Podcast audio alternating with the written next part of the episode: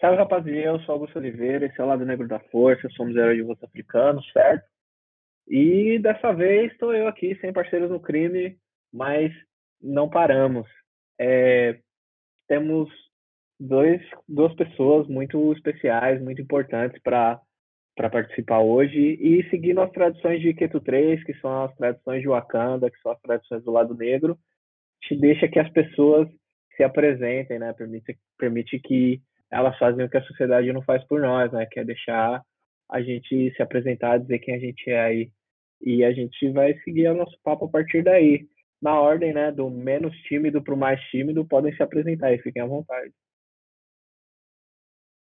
Começa eu. Não sou nada tímida, mas eu vou também aí nesse ritmo é, de me apresentar porque a sociedade não deixa. Lembrando Lélia Gonzalez, eu me apresento com nome e sobrenome, para o racismo não colocar qualquer nome em mim. Sou Cris Guterres, eu sou aí host do Meteora, estou invadindo aqui o lado, o lado negro da força. Valeu pelo, pelo convite, Augusto. Vim aqui tocar meu samba. e sou jornalista, sou empreendedora, e eu gosto de samba de verdade. Essa sou eu. É, eu acho que você ainda está tá, tá se apresentando, falta muitas, muitas coisas que você faz. Uma, mulher aí muito maravilhosa, muito veste muitos chapéus aí, tipo, empreendedora, é uma podcaster, muito, muito competente, to, todo mundo aí, eu acho que é importante que a gente se apresente sim, com nome e sobrenome, tipo, fale de quem a gente é filho e tudo mais, né? Sempre exalte a, a, nossa ancestralidade, de onde a gente veio. É muito importante poder falar de onde a gente veio, né? Cara, que bacana isso. Então tá bom. Então agora espera, me dá 15 minutos que eu vou só me apresentar, tá bom? Não, não, tá tudo bem. Pode se, se apresentar como você achar, como você quer que o mundo te veja. Na real é isso, assim, tipo, não não tô te gongando. Pode seguir o, o baile, assim. Isso vai continuar no podcast para que as pessoas tenham, tipo, mano, essa experiência de que, ah, se você acha que você é isso, para mim você é isso, tá ligado? É importante que seja assim. Ah, pode se apresentar. Bora lá, vamos lá. Já que o Augusto falou que eu mereço falar mais de mim, eu vou falar mais de mim. Então, eu sou Cris Guterres, jornalista, host do Meteora, um podcast que está aí, está acontecendo, e aí a gente está aqui invadindo essa área aqui do lado negro, que é um podcast que nos abriu portas em vários momentos e que a gente começou ouvindo. Né?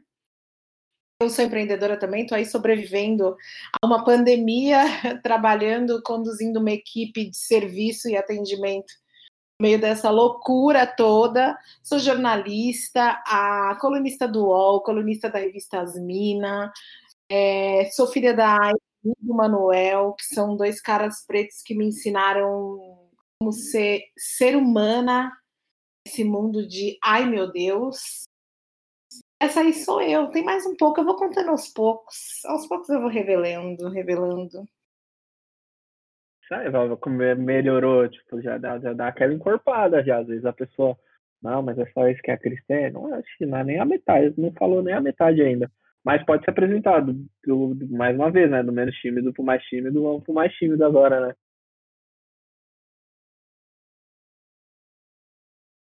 Gente, boa noite. É, eu cheguei. Para não parecer que minha voz vai chegar do nada no episódio, oi pessoal. O Danilo aí chegou. CP Time, já tinha comentado. Nossa, meu sobrinho, mano. Meu, meu sobrinho, meu irmão, um Tasmania aqui, um Tom Jerry o dia todo, mano. A criança é isso aí, né, mano? É, tá mais é... preso dentro de casa. É o que eu falo pro, pro, pros pais dele e pro meu. Os dois é um Tom Jerry, mano. Mas boa noite chegando atrasado, disfarçadamente, sentando aqui no banco do podcast. É isso aí. Boa noite também. Meu nome é Carlos José. É, sou contador, casado há 36 anos, vai fazer 36 agora em setembro. Uma mulher maravilhosa, uma negra maravilhosa, valorosa. Tenho dois filhos também que são uma bênção na minha vida. O Douglas, de 34 anos, a Domênica, de 32, uma sobrinha, que nós temos a guarda dela É, ela completou 18 anos agora, esse ano, e uma netinha maravilhosa.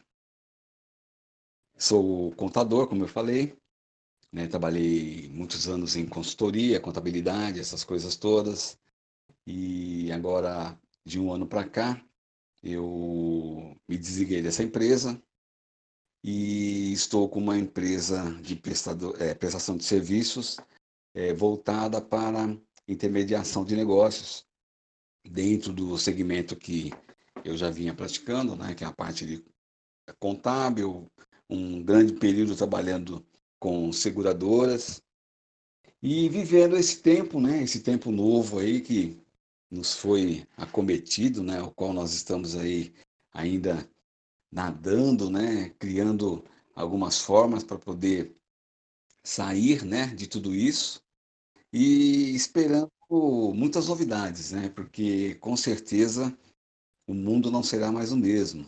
É o que a gente conseguiu avaliar nesses meses parado, parado não, é, em, em confinamento na realidade, né? Mas foi um tempo onde realmente a gente várias experiências, experiências muito boas, né? Somente com a família, voltou todo mundo a comer na mesa, a discutir sobre o futuro, sobre vários temas, e isso realmente foi algo assim de notório, né? Nesse período de confinamento. E que mais? É... Sou corintiano. Aê! corintiano. É gosto de samba, né? Sempre é, tive uma afinidade. Acho que, eu não sei se o fato de eu ser negro tem alguma coisa a ver, mas eu acho que tem, né? Então, realmente foi. É, samba sempre fez parte da minha vida, gosto muito. Sou bem eclético com música também. Gosto de tudo que é bom, né? Black music, é, jazz, é, música caribenha, é, música é, cubana, é, na realidade, toda a, a, a, gente negra, né? A gente é música de qualidade, então não tem como fugir disso. E, e vivo, né, juntamente com a minha família, somos ativistas, né? Ativistas de uma forma assim, bem, eu não vou dizer militante, porque é, a militação ela, ela, ela demanda de de muito trabalho, de, de você precisa abrir mão de muitas coisas, né? Então, eu creio que eu não me eu não diria que eu sou um militante, mas um, um ativista, né? Dessa luta, dessa grande luta, né? De há tempos, nós vemos caminhando, nós vimos lutando, né? Idealizando, de geração em geração, passando a nossa experiência, é, o conhecimento que a gente adquire no meio do, da caminhada, e crendo que venceremos, mas a luta é muito grande. Então, eu creio que, como ativista, tenho uma família maravilhosa, uma família, minha filha estuda é, estudos africanos e afro-brasileiros lá no Maranhão, já está quarto semestre e não vê a hora de voltar para São Paulo para intensificar né, essa luta toda. Ela que já luta bastante lá, né? Porque é, esse ano não foi um ano muito bom, né? Para é, os universitários, né? Com a gestão, ou melhor, com o desgoverno, né? Desse presidente aí, realmente as coisas complicaram bastante para ela lá no Maranhão e muitas ameaças né, de corte de verba, aquela coisa toda. Mas ela está lá resistindo, né? nós estamos aqui ajudando do, da maneira como nós podemos e estamos vivendo, caminhando e firme aí. Ainda hoje estávamos discutindo pessoal da velha guarda aí, depois daquela, não sei se vocês tiveram a oportunidade de assistir, né, o, o Silvio Almeida, aquele impacto que foi. Assistimos. Eu assisti, então, pelo menos. É, então foi uma coisa assim, foi um marco, né? Infelizmente, uma semana depois tivemos um, um, um, um fato que nos deixou muito triste, né? Com o, o Decotelli, mas eu creio que ah, os exemplos, os bons exemplos vencerão e estarão aí para marcar as próximas gerações. Como vocês ouviram aí na, na voz do seu Carlos, eu garanto aqui, a família dele é linda. É... E eles participaram também do Extreme Makeover, né, seu Carlos, da GNT? Isso, Como foi esse. Como foi para você essa participação, tudo que envolve esse programa? Olha, eu como, como cristão, eu vi isso como uma, uma provisão de Deus, uma bênção de Deus, né? Porque da forma como aconteceu, realmente é, Deus ele preparou ali tudo né, certinho, de uma forma assim muito legal. E participamos, né, é, através um, da indicação de um amigo nosso. E ele falou assim, ó, vai surgir um, um, programa aí, por que vocês não se inscrevem, né? Aí a gente pegou o telefone, entrou em contato com a produção, a produção passou todas as narrativas né, do que seria é, necessário. E aí nós podíamos, vimos que podíamos né, nos enquadrar, é, a priori seria é, encaminhar vídeos, né, falando é, do porquê que nós mereceríamos uma, uma, reforma na casa. E aí mandamos alguns vídeos, a, a Domênica estava ainda no Maranhão, ela voltou em dezembro, nós é, refizemos o vídeo, encaminhamos, e isso foi finalzinho de dezembro, Aí ela falou assim, ó, em janeiro eles vão entrar em contato com todas as famílias que vão participar. Eu falei, ah, beleza. Aí passou janeiro, já estava no finalzinho de janeiro, eu falei, puxa, acho que não virou nada, né? Aí um amigo meu falou assim, não, mas insiste, né? Dá uma ligada, vê o que aconteceu, tudo. Aí quando nós, eu fiz esse contato, o diretor falou assim, olha, vocês estão entre as famílias que, que nós destacamos aqui para chamar. Eu falei, puxa, que legal. Né? Porque eles queriam né, ter é, famílias negras também sendo é, contempladas, né? Aquela coisa, sabe como é que é, né? Televisão, é, o pessoal até que provem ao contrário, ah, isso aí é tudo, é tudo ensaiado, é tudo marcado, é carta marcada, aquela coisa toda, assim como nós também imaginávamos, né? Mas a coisa começou a andar, aí depois que ele comunicou que nós estávamos ali separados, né, para uma triagem, eles começaram a nos visitar, Aí veio um diretor, conversou com a gente, conheceu a casa, queria saber como tudo funcionava, né? Por, por que a gente queria reforma, né? Porque a nossa casa é uma casa, já era uma casa assim, vamos dizer, é uma casa grande, né? Antiga. E ele falou, puxa, mas é, vocês, aqui vocês estão confortáveis, né? Eu falei, ah, mas nós mudamos e, há seis anos e não fizemos nenhuma, nem, só pintamos a casa. E tem coisas que a gente queria aumentar, né? Porque a minha filha Domênica, quando ela viajou para Maranhão para estudar, a minha filhinha mais nova se apossou do quarto dela. Então, fato, a Domênica ficou sem quarto. A Domênica passou a ser visita, né? nas férias. E aí calhou dessa oportunidade a gente conversando, tudo falando, explicando. Falei, puxa, é assim, nós gostaríamos disso, porque a Domênica não tem um quarto, né? Mais apropriado que gostaríamos de fazer uma reforma. A casa, a iluminação da casa é meio escura, né? Porque tem a garagem, o portão é antigo, então a luminosidade era meio falha. Aí falou, legal. Aí começou, né? Vindo o diretor, aí veio a equipe, aí veio a, a produção para filmar. Eu falei, puxa, o negócio parece que tá pegando forma, né? Aí eles fizeram, acho que, vou falar para vocês, um, uns quatro fins de semana seguidos. Eles vieram em casa. Aí nós falamos, puxa, acho que nós estamos bem. Aí chegou no, no, nas vésperas, né, de, de, escolher as famílias tal. Eles já estavam. Bom, agora nós vamos fazer a semifinal. Então nós vamos fazer uma, uma produção aqui na sua casa e vocês vão fa fazer um vídeo, né, para o Otaviano dizendo assim, é, por que, que vocês querem a casa? Um novo vídeo, mas agora vai ser para o Otaviano. Falei, beleza. Aí fizemos um vídeo na porta da casa, né, na, na rua tal. Legal, fizemos, ele mandou. Aí na outra, no, na, na, outra semana ele chegou e falou o seguinte, ó, é, vocês foram, vocês foram para a final, falando, puxa, que legal, tal. Só que é o seguinte, a final vai ser o seguinte, nós vamos vir com uma equipe bem maior aqui na sua casa e vocês vão entrar ao vivo no GNT é, explicando por que, que vocês merecem ganhar a casa. Falou, legal. Isso foi seis e meia da manhã, os caras chegaram aqui seis e meia da manhã, nós falamos, caramba, né? Nove horas vocês vão entrar no ar, na GNT. Aí você imagina a expectativa, né? É vocês e uma outra família, vocês estão disputando a final. Aí, então, capricha aí no vídeo e tal. Fala, beleza. Falou, ó, pode ir tomando café, vão agindo normalmente, os caras filmando a gente, a gente nem aí, né? Nem imaginando que. Aí o cara chegou e falou o seguinte, ó, agora daqui a pouquinho, daqui a uns 10 minutos vocês vão entrar no ar. Aí quando foi 10 minutos, o Otaviano estava na porta da nossa casa, cara. Já chamando a família para sair, né, para a rua. E eles dizendo assim, olha, vocês foram contemplados. Nossa, aí foi uma emoção, né? Quer dizer que tudo aquilo que eles tinham comentado, que nós íamos entrar ao vivo, tal, era tudo, era tudo brincadeira para ali enrolar a gente até o Otaviano chegar aqui na porta. Então foi muito emocionante, né? Foi algo assim que ficamos uma semana, uma semana não, dez dias, né? Exatamente, no hotel.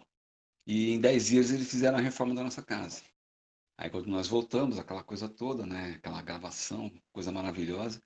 E realmente foi e nós fomos contemplados e foi muito bom. Foi uma experiência que realmente marcou nossas vidas. Pô, é, é, muito maluco, né? Porque, tipo, a gente não tem noção do processo, né? Que é a, a televisão, né? Eu trabalho com música, também trabalho com audiovisual, tenho noção de que, tipo, para fazer um filme, pra você filmar alguma coisa, que nem o pessoal fala aí, tipo, os filmes demoram, demoram meses, demoram dias para gravar e tudo mais, né? Mas esse é um processo bem grande e só assino, assino bem embaixo do que o, do que o Danilo falou, né? E você tem uma família muito bonita, assim, é, e tipo, chegou, cheguei no, no senhor através da Domênica, né? Que ela tipo, era minha amiga há muitos anos, a gente é amigo desde, sei lá, 2010, 2011. E, uhum. e o senhor tem uma história, tipo, antes de, mas antes da gente chegar e falar das histórias e falar dessas outras coisas, tem as perguntas de, de sobrevivência, né? Que são as perguntas de que a gente sempre faz aqui, né? Para conhecer um pouco mais do, das pessoas que participam do podcast, né? São três perguntas bem básicas, bem simples, Legal. que eu vou fazer para vocês.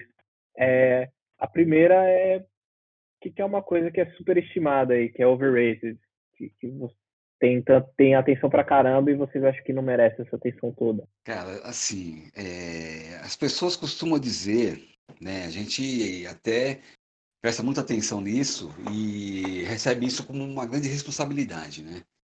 É, as pessoas comentam muito sobre nossa família, né? Então, é, a gente tem, eles se espelham, né, na nossa família, é, eles, eles, assim, buscam é, produzir a, a, mesma forma como nós é, tratamos os filhos, a mesma forma como eu e minha esposa a gente vive, né, procura viver, então, eles, a gente já costuma ouvir de várias pessoas que têm a nossa família como exemplo, né? E, e isso é uma, para nós, é, é, assim, é uma grande responsabilidade, porque você ser parâmetro, é, ainda sendo uma família negra, sabendo de tudo o que acontece no nosso país, as dificuldades né, ao qual nós somos ali inseridos, é, é uma grande responsabilidade. É uma coisa assim que pesa e a gente procura realmente é, fazer jus a isso, né? Então a gente tem um cuidado muito grande com, com, com, as pessoas, a gente procura sempre ajudar, a gente trabalha muito naquela coisa do Ubuntu, né? Que é ajudando sempre, do chegou, puxa mais um, e a gente sempre foi assim. Então isso é, criou um, um impacto muito grande, né? Na, na, nas pessoas que nos rodeiam e a gente é muito feliz por isso. E a nossa casa sempre foi assim uma casa de acolhimento, né? É, nós temos um, umas sobrinhas, né? Que é quando mais novas, a nossa casa era o, era o centro de diversões, né? Então, se nós íamos sair para o play center ou sair para algum outro lugar, lá, lá vinham todas as sobrinhas, sobrinhos, né? Então, a nossa casa sempre foi cheia. E eles cresceram praticamente vendo isso, né? tendo isso como testemunho, e, e isso para nós foi muito bom. Foi muito, muito legal. É importante, né? Ainda mais como, como é, o senhor mesmo disse, né? Tipo, ser um, uma família preta, né? Ser, tipo, 100%, né? Ter um relacionamento não só monorracial, né? Que são entre duas pessoas aí da mesma etnia, da mesma raça, mas afrocentrado, né? Que vocês buscarem essas outras referências culturais, né? Dentro da, da negritude e tal, buscar se aprofundar, né? Isso, acho que o exemplo mais vívido disso é a Domênica, né? De fazer estudos africanos e tentar entender um pouco mais sobre como é viver dentro da diáspora e tal, né? E o peso que é, né? Essa referência, assim, não, as pessoas talvez por, por essa carência, né? De, de famílias tidas como funcionais ou convencionais, né? Que as pessoas também não sabem o que está embaixo do capô, assim. Mas elas buscam, né? Ter, ser essa referência, assim, é uma responsabilidade gigante e as pessoas também poderiam olhar um pouco mais para dentro delas mesmas e ser a própria referência. Assim. Acho que é importante, né, as pessoas se espelharem, mas podem também olhar um pouquinho mais para dentro de si e se inspirarem no, nas, pró nas, próprias nas, nas, próprias realizações. Assim. Acho que é um ponto importante que, que o senhor levantou. Sim, isso é verdade. Isso é um ponto bem positivo, né? A superestimada para mim é a harmonia, né, que a gente procura viver. E isso aí eu creio que tal, né? É, o, o, amor, a prática do amor, não só aquela coisa do, do, do amor falado, né? Mas o amor é, é, vivido, né? Porque eu creio que, é, assim, puxando um pouco a ancestralidade, o povo africano, ele, eles têm, nós tivemos a oportunidade há um ano atrás de ir para a África do Sul, conhecer né, a África, falando de férias, eu, minha esposa, minhas filhas, né? E foi uma experiência, assim, fantástica, fantástica. E quando a gente chega naquele, na, naquele continente, quando você pisa naquele continente, é, você sente uma, uma espiritualidade assim sendo remanejada, né? Sendo é, é, aumentada, né? autoestima, uma coisa assim muito, muito grandiosa. Então a gente, e, e, lá a gente conheceu através deles, né? Conversando com, com as pessoas, e isso é perceptível também, até no filme do Pantera Negra, a gente percebeu isso, a questão da, da ancestralidade, né? o respeito aos, ao, aos ancestrais, né? aos mais antigos, né? ao pais e mães. Isso é uma coisa fantástica. Então, é, é isso a gente tem, é, é, é, tipo natural, né? Então, eu creio que dentro da nossa família, é, essa questão do, do, do, do, da harmonia, do respeito é, é muito legal. É isso aí. Ah, ah, as, as experiência, né, de poder visitar o continente, eu acho que toda pessoa preta, tipo, sei lá, se no, no Islã, né, tem uma passagem onde as pessoas dizem que pelo menos tem que uma vez conhecer a Meca lá. Acho que todas as pessoas é um direito, né, que a gente não tem, precisa ser um direito adquirido de conhecer o continente, né, pelo menos um país ou pelo menos sim, visitar sim. passar uns dias assim. É, Cris, fala um pouco do, do seu ou do seu overrated e do seu underrated, que é tipo superestimado e subestimado pra gente muito bacana ouvir seu Carlos. Aí, mas fiquei com inveja, né? Que ele já foi para o continente africano e eu ainda não tive essa, essa possibilidade. Eu, assim, acho que o superestimado para mim é a relação com pessoas, né? Eu, eu, eu amo gente, eu gosto muito de me pessoas, como ouvir histórias, eu dou muito valor é, para sentar e bater um papo. Eu sou aquela chata que vai no busão batendo papo com quem nunca conheceu, ouvindo histórias, assim, eu acho que isso para mim é uma coisa que tem muito valor, muito valor. E o que, na verdade, eu subestimo. Olha que, que pergunta difícil que foi para mim, não consigo pensar, mas assim. é, tipo, é. Sabe quando você fala assim? Eu nunca parei para pensar nisso porque eu dou valor para tanta coisa. Eu adoraria dizer, ah, não sei por que veio isso na minha cabeça, mas assim, cigarro. Acho que esses dias fez é, seis anos que eu parei de fumar, cara. Olha aí, barulho, família. Tá bem, né? Pode, pode. Você, você que tá no sofá aí pode bater palma. Eu- Eu vou bater aqui pra você, Cris. ah, valeu, Danilo. Foi muito sofrido parar de fumar, pelo amor de Deus. Que coisa. Assim, cara, cigarro é uma coisa que eu quero tipo, pisotear, tirar. Mas não sei por que veio o cigarro na minha mente. Ah, é isso aí. Danilo, o Malboro Kids aqui do, do lado negro, né? Não, Não, eu não não, fumo, não. É uma, é uma história Não, muito Danilo. maluca. É uma, é uma história de, de um outro podcast. Eu não vou lembrar o número, mas tá lá no outro Eu podcast. detesto cigarro, Cris. Eu chegar perto de alguém que tá. é, Eu sinto o cheiro muito forte das coisas. Então, às vezes, quando a pessoa tá com aquele cheiro impregnado assim na roupa, eu já começo, meu nariz já começa a fi- ficar igual tá aqui agora. Começa a ficar. É, chegou do lado, eu já fico assim. É, é verdade, é isso, exatamente isso. Eu, eu, eu parei porque eu, eu, eu tava assim, eu, eu comecei a ter nojo de mim. É isso. Hum. Hoje eu olho e falo assim, gente, eu amava, que loucura, não acredito eu, essa, essa pessoa tão especial, tão incrível, eu fumava. Sim. Tem um, um vídeo que eu vou deixar aqui no- nos links da postagem, que é o, o Tyrone, né? Ele é um personagem aí da internet, foi desenvolvido por um cara lá na gringa, aí ele pegava as pessoas fumando e quebrava o cigarro das pessoas. Não faça isso, gente. Respeite as decisões individuais das pessoas. Mesmo que sejam más decisões, você tem que respeitar, não tem muito o que fazer, né? Mas o Danilo, eu imagino ele fazendo isso, assim, com os amigos dele, tipo, fumando, joga Eu faço. quebra o cigarro, joga o cigarro do- da pessoa no rio, assim. Aqui em casa É. ninguém fuma, mano.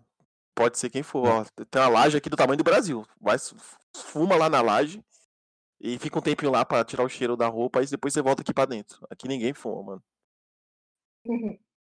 É isso aí. E a terceira pergunta, que eu acho que é a pergunta mais difícil, na minha opinião, né? Geralmente eu não respondo essas perguntas, porque a gente já tá aqui todo dia, então as pessoas já sabem mais ou menos quem a gente é. É um conhecimento que vocês têm, que vocês querem passar para as pessoas. Tipo assim, não precisa ser nada extremamente filosófico, pode ser também, mas pode ser, tipo, sei lá, desde, ah, quando você vai fazer o arroz, você deixa a água fervendo ali enquanto você está fritando o arroz para o cozimento do arroz ser mais rápido, assim. Pode ser desde esse até uma coisa super filosófica, assim, desde você falar, tipo, ah, procura estudar necropolítica, que é um bagulho que tá rolando há muitos anos com a população preta ao redor do mundo, assim. tipo. Desde isso até receita de arroz, sabe? Deixa- vou, vou, vou deixar seu carneiro. Eu ganho tempo pra ir pensando. Bom, é, deixa eu já começar então. É, eu acredito que valores é, é um tópico que é muito importante, né? É algo que faz a diferença na- nas nossas vidas, né? E é algo que é passado de geração em geração. E quando se fala de nós, né, negros, população negra, eu lembro desde minha avó, né, meus pais, os conceitos que eles passaram naquela época são conceitos que estão sendo é, é, é, reprisados hoje, porque o cuidado continua sendo o mesmo, né? Nós precisamos é, ter uma direção, nós precisamos é, estudar, nós precisamos nos posicionar, precisamos respeitar e valorizar e conhecer a nossa história, porque isso é fundamental, né? Infelizmente no Brasil, através eh, da forma como o Brasil foi gerido, ele criou um problema muito grande, né? Tanto para os índios, coitados, que estão sendo dizimados com o maior número aí, e para os negros, eles criaram a, a tal da, da, do, do racismo estrutural, né? E esse racismo estrutural ele está em todos os segmentos, em todos, em todos. E a gente luta, a gente cresce ouvindo, né? Olha, toma cuidado, né? É, cuidado com suas amizades, né? Se tiver amizade, é, se você tiver é, com, sempre com um amigo branco, cuidado com o que você vai fazer, porque você vai ser penalizado. Então eu cresci ouvindo isso, né? Estuda, só que você tem que estudar duas vezes para valer meio, né? Aquela coisa que nossos pais já nos falavam há 50 anos atrás, e isso continua continua é, em evidência. Então, a questão de valores, né? Quando nós pensamos para as próximas gerações, nós temos que verdadeiramente passar o de melhor, né? Que nós podemos ser aquilo que nós é, temos em mente, aquilo que nós sonhamos. Então, a questão do, do, do valor é algo fundamental, principalmente para nós, negros, neste país chamado Brasil. Caramba, realmente, Augusto. Acho que você foi dizer que essa pergunta era ficou difícil mesmo. Mil coisas, não penso em nada. Tipo, posso ensinar. E, na verdade, eu sei que eu posso ensinar um monte de coisa, né? É... Deixa eu ver. O arroz. a pessoa vai no arroz, né? O segredo do meu arroz é desligar um pouquinho antes de secar a água, para a água secar e no fogo. Você fui no arroz. É, para a água secar e o arroz ficar tá bem soltinho. O segredo. Eu já dei o meu segredo do arroz. Ninguém faz igual eu. O melhor arroz do mundo. Ah, eu faço arroz com óleo de coco. Eu cozinho com óleo de coco, que é mais saudável. E óleo de que coco. É, é um pouquinho mais caro. Então, se, assim, se a gente puder investir essa graninha, vale a pena que óleo de coco, além de mais saudável, ele tem algumas substâncias que ativam o funcionamento do seu cérebro. Então, a gente pensa mais rápido com as substâncias do óleo de coco. Então, bora lá, fazer arroz com óleo de coco e desligar antes da água secar. Ah, tem toda uma mecânica porque o óleo de coco não tá lá só por ser um ingrediente não, mais não é renomado. Entendi.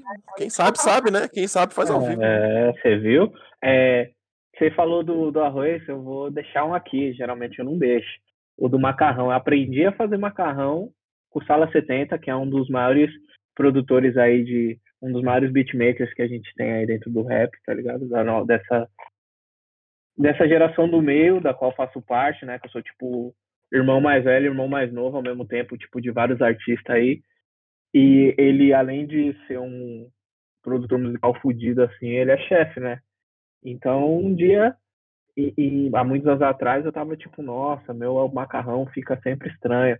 Aí ele pegou e falou, tira antes do ponto, porque o macarrão ele continua cozinhando. Quando você tira ele da panela. Então, você tira ele um pouquinho antes do ponto, ele sempre vai ficar no ponto. E por isso que o meu macarrão é o melhor macarrão do rap, assim, só perde para pessoas profissionais, igual do Sala 70, que eu não tô nessa, nessa carreira. Minha carreira, meu, meu objetivo meu objetivo é fazer comida caseira gostosa, mano. É, tipo, você comer e você, tipo, lembrar da casa da sua avó, assim, da comida da sua avó, da comida do seu pai, da sua mãe, assim. Esse é o meu objetivo na, na cozinha. Convida a gente pra comer Sim, assim que acabar o, o coronga, não só comer aqui, como comer no seu restaurante, né, parça? Você aí que é a empreendedora aí. Inclusive, peça um delivery do restaurante da Cris aí, que tá Vamos restaurante, Atrio Restaurante, estamos lá tentando, nos esforçando, fazendo o melhor para a gente poder sobreviver. Tá foda, tá foda. Acho que no começo do corona, do Covid, enfim. Acho que o vídeo da Cris, ela de peito aberto, falando sobre como ela mantém o restaurante na crise, acho que foi. É um vídeo da hora também que tem no Instagram dela, se vocês puderem dar uma olhada como que deve ser gostoso para quem gosta de cozinhar e também como deve ser difícil manter as coisas no meio de uma pandemia, ainda mais num restaurante, né? Envolve ela, mais outras pessoas, mais o local. Enfim, é um vídeo bem da hora. Eu gostei quando eu vi na época. Legal. Ai, que bom. Eu acho que não, eu acho que é foda, só é difícil para quem não tem caráter, assim. Acho que eu tava, é, eu acho que só é difícil para quem tem caráter, assim, ou quem se preocupa com os, com os outros mesmo, assim, tipo, porque eu tava vendo uma discussão no, no Twitter, assim, não, não relacionado com a pauta, assim, mas é tipo, pô, estão abrindo várias coisas agora, vários comércios e tal, e o pessoal lá, tipo, do Leblon foi e encheu o bar, se aglomerou e tudo mais, mas tipo assim, mano, esse pessoal, se precisar ir para uma clínica particular, consegue usar o plano de saúde e vai estar tá de boa, mano. A pessoa que tá servindo a bebida, que carregou o caminhão, que, que vai anotar a conta, que vai anotar o pedido, a empregada doméstica da pessoa que saiu, que vai estar exposta ao vírus e vai voltar para a periferia e vai expor filho, filha, o avô, o, o, irmão, o companheiro e tal, não tem esse mesmo acesso, assim. É tipo quem cuida de quem cuida, assim. E aí eu acho que é difícil para a Cris, no caso, né? Porque ela tem essa preocupação legítima com as pessoas que estão trabalhando no estabelecimento dela, né? Tipo, mano, como eu vou pagar essas pessoas? Ela poderia simplesmente falar, gente, valeu, falou, vou, vou fechar aqui, ficar pagando aluguel, que é o mínimo, assim, do espaço, e aí quando acabar o corona, eu vou usar, tipo, esse dinheiro que eu tenho guardado, contrato todo mundo de novo e foda-se, tá ligado? Mas não, não vou deixar essas pessoas desamparadas, mano. Tem que cuidar de quem cuida, ah, mano. Exatamente o que eu falei hoje na reunião. A gente fez uma reunião aí de, tipo, comemorar a sobrevivência, né, nos últimos mais 100 dias. Importante. Eu falei minha equipe, né, se a gente tivesse mandado todo mundo embora, fechado as portas, estava tudo certo, eu ficava lá em casa, é, fazendo aí, quarentenando e estava tudo bem, mas assim, eu não abri, a gente, minha família não abriu um negócio para fazer dinheiro somente, a gente abriu para fazer a diferença, né? Eu tenho uns clientes que eles ficam insistindo, né? Que tipo, ai não, você tem que abrir, porque não sei o quê. E aí tem um cliente em específico que ele insiste muito que ele quer que eu abra. E eu falei para ele: olha, se o governador segunda-feira pode abrir, eu não vou abrir. Vou é, pensar, ver como que tá a semana, ver como que minha equipe vai se acostumar, e talvez eu abra na segunda semana permissão. Imagina, isso não é nada, você não tem que se preocupar. As pessoas, eu não estou preocupado. Falei, não, mas eu já sei que o senhor não está preocupado. O senhor não está preocupado porque o senhor tem dinheiro, o senhor tem plano de saúde, provavelmente o senhor vai usar um ótimo hospital, só que as minhas funcionárias não. Elas pegam metrô, elas pegam ônibus, elas vão para a periferia, elas, algumas delas moram em um cômodo com uma família grande e eu não vou expor a minha equipe a qualquer possibilidade de contágio. É isso. Elas não têm a mesma possibilidade que o senhor tem. Tem, né? E, e aí as pessoas, é exatamente o que você falou, Augusto, a galera lá no Leblon não tá preocupada. Eu tô ali na Paulista, então assim, todo domingo tem o pessoal da manifestação pro, pro Bolsonaro a galera vai de XR5, BMW, um puta carro importado, estão lá tudo aglomerado, mas esse povo não tá morrendo. Sim, mano, é uma questão bem foda esse bagulho aí. Geralmente quem tá pedindo pra abrir as paradas é a pessoa que tem acesso a teste, pessoa que tem acesso a plano de saúde, que tem tratamento, que, que, que tem possibilidades fora do país, caso seja necessário viajar e tal.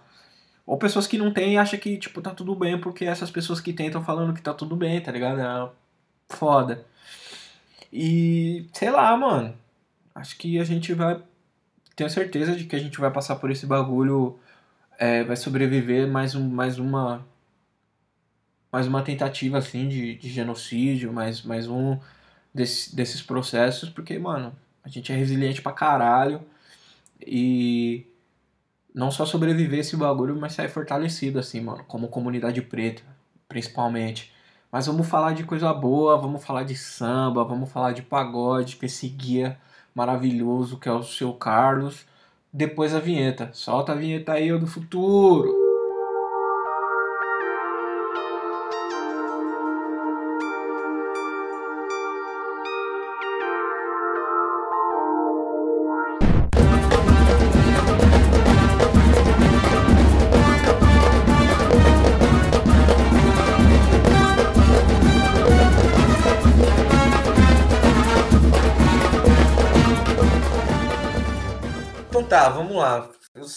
Seu Carlos, que é a pessoa aqui com mais experiência aí no mundo do, do samba, no mundo do pagode. Não sei se o senhor tem essa informação também, mas na verdade eu não vou, vou até reformular. Para o senhor, qual que é o primeiro pagode gravado, assim? Onde começou o pagode para o senhor, assim? Se tivesse uma música que, que captasse a energia do pagode e você pudesse falar é, o pagode começou esse dia? Olha, é, existe é, um grande dilema, né, termo chamado pagode, que uma vez eu até dei risada com uma entrevista do Zeca, que perguntaram para ele, né? Pô, Zeca, o que é pagode? Né? Qual é a diferença de pagode, samba, tal, aquela coisa toda? E, e, e na realidade, né, até só para pontuar, é, a questão do, do, do o termo pagode, ele, é, ele era usado é, quando haveria alguma reunião ou uma festa na casa de alguém com samba. Então eu falo, ah, vou fazer um aniversário aqui na casa do, do Zeca Pagodinho, né? E vai ter um pagode lá. Falar, ah, então o pessoal já, já ia porque sabia que ia ter samba. Então pagode era o quê? Era a, a reunião, uma reunião, né? É com música, exclusivamente com samba. E aí foi né, é, é, criando essa, essa questão aí do, do, do, samba, tal, aí samba, samba canção, vários estilos né, de samba, samba canção, samba é, é, é samba, como é que é? Sincopado, né? É, samba de, de, escola de samba, samba de morro. E, e aí, quando, para mim, essa, essa conotação, né, pagode, surgiu com o fundo de quintal. Né?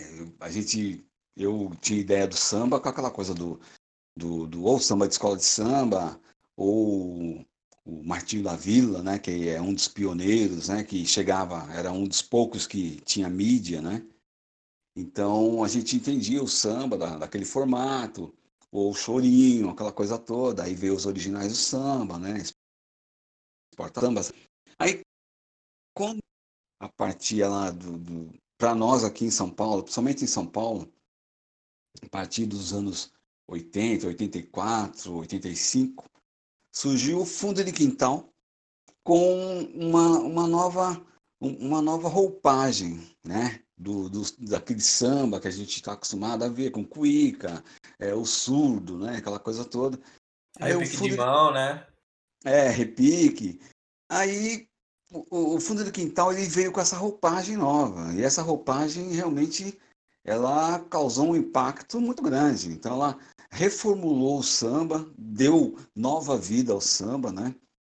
Que o pessoal falava que o samba, em virtude da, da música americana, né? Já estava ultrapassado, ele, ele não tinha é, não tinha rádio, né? Para o samba.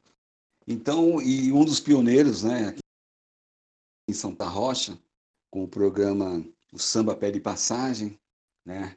Um, um título bem é, notório, né? porque naquela época era realmente só música internacional e o samba realmente era muito raro, né? Na, na, nas rádios. E a partir de, dessa, dessa evolução né, do fundo, dessa revolução com o fundo de quintal, o, o, começou o pessoal a ouvir o termo, né? Pagode, pagode, pagode, e aí ficou pagode. Né? Então entende-se pagode, é, começou né, a entender o pagode como aquela formação, né? tantã, repique, rebolo, banjo, né? É, um instrumento para usado, né? Chegou lá com o Amigo Neto, aquela rapaziada toda do fundo de quintal também. Então, é, criou-se um, uma, nova, uma nova roupagem. Então, a partir daí, eu, eu comecei a, a, a, Eu me senti atraído novamente, né? Por aquele ritmo, aquela coisa toda.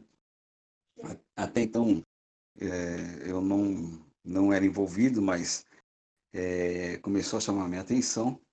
Então, a partir dessa década, é, eu me voltei para o samba.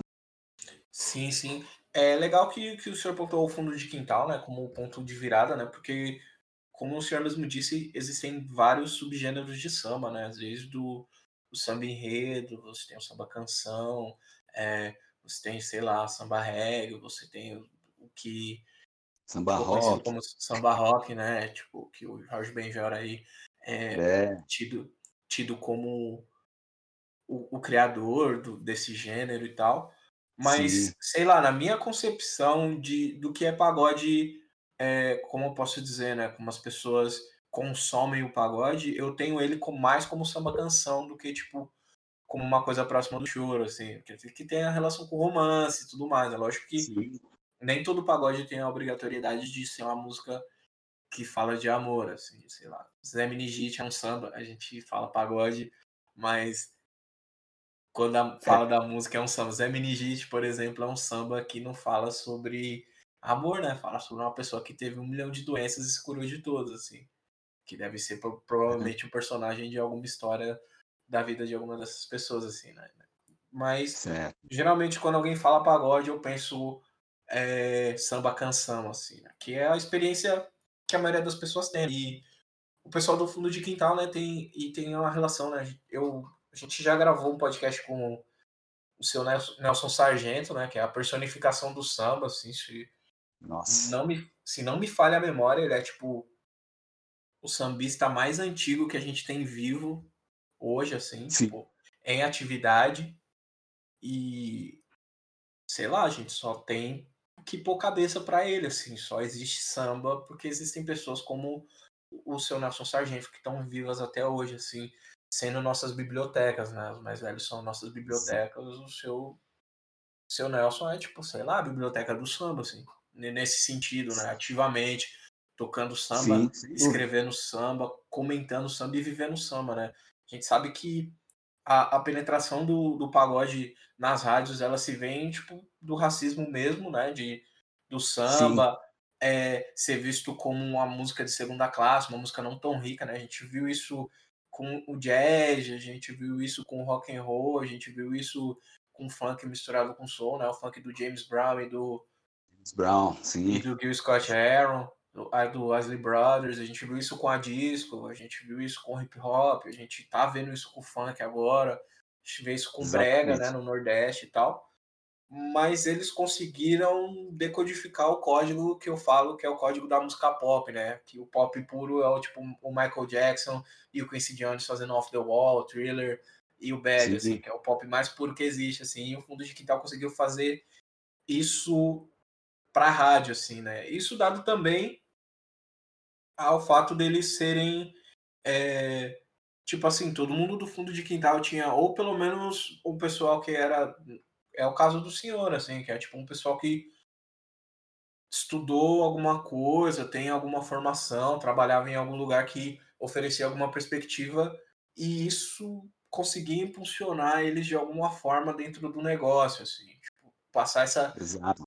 Essa visão de que eles não, infelizmente, né, para você dentro da arte você ter que fazer alguma outra coisa para poder passar credibilidade, assim, né, e tendo a, a afinada Beth Carvalho como madrinha de muitos deles, assim, fundo de quintal. É meio que o hub de onde saíram a maioria do, dos, dos sambistas que a gente tem como tradicionais hoje, né? Tipo, sei lá, 2020, os caras dos anos 80, é, que a gente respeita pra caramba, tudo, a boa parte deles, tipo, é lá, 95% saiu do fundo de quintal, assim.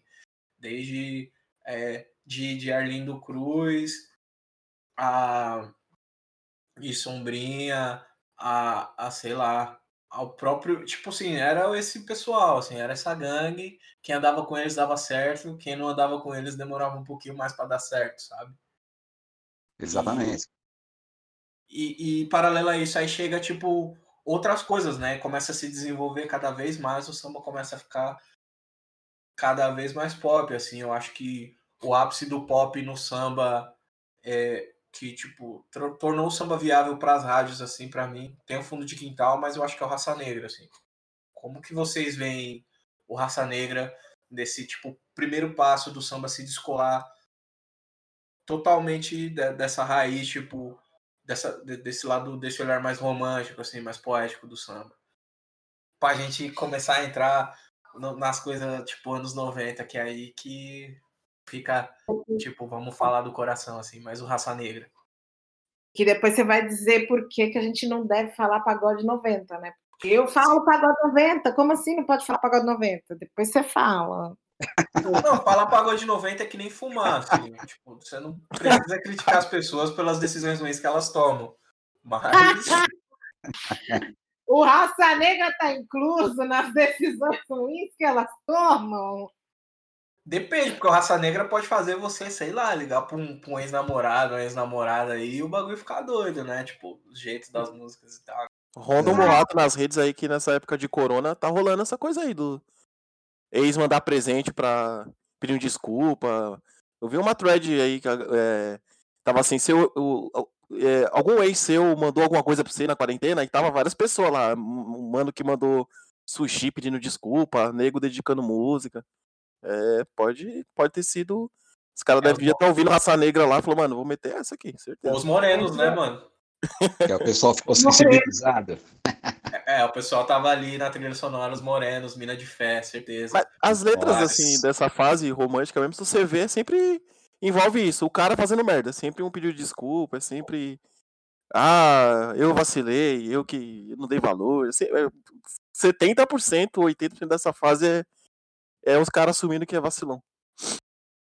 Ah, porque o amor é uma porta de entrada muito fácil, né? Tipo, para as coisas, né? E geralmente as pessoas é, dos dois lados, né? A gente também não pode ser tão generalista assim. A gente entende que o, ma o maior reportado, né? O maior, o maior índice né? de, de reportes aí de, de vacilação vem da parte do, do time dos meninos aí, né? Nos relacionamentos héteros. É, nos relacionamentos héteros, né? Tipo, o time dos meninos ganha muita, ganha muito essa fama somada a, ao machismo, as coisas que, que vêm construídas por trás disso tudo, né? Esses, esses conceitos. Mas vem, você recebe também, já recebi musiquinha de, de eu vacilei, de tudo mais. E ainda bem que a gente falou, né? Falou Raça Negra tem uma questão que o seu Carlos, que teve grupo nessa época, não, não vamos uhum. ser, ser levianos e deixar esse bagulho passar, né? O seu Carlos é um sambista sem maldade de, de resposta aí, é um bando.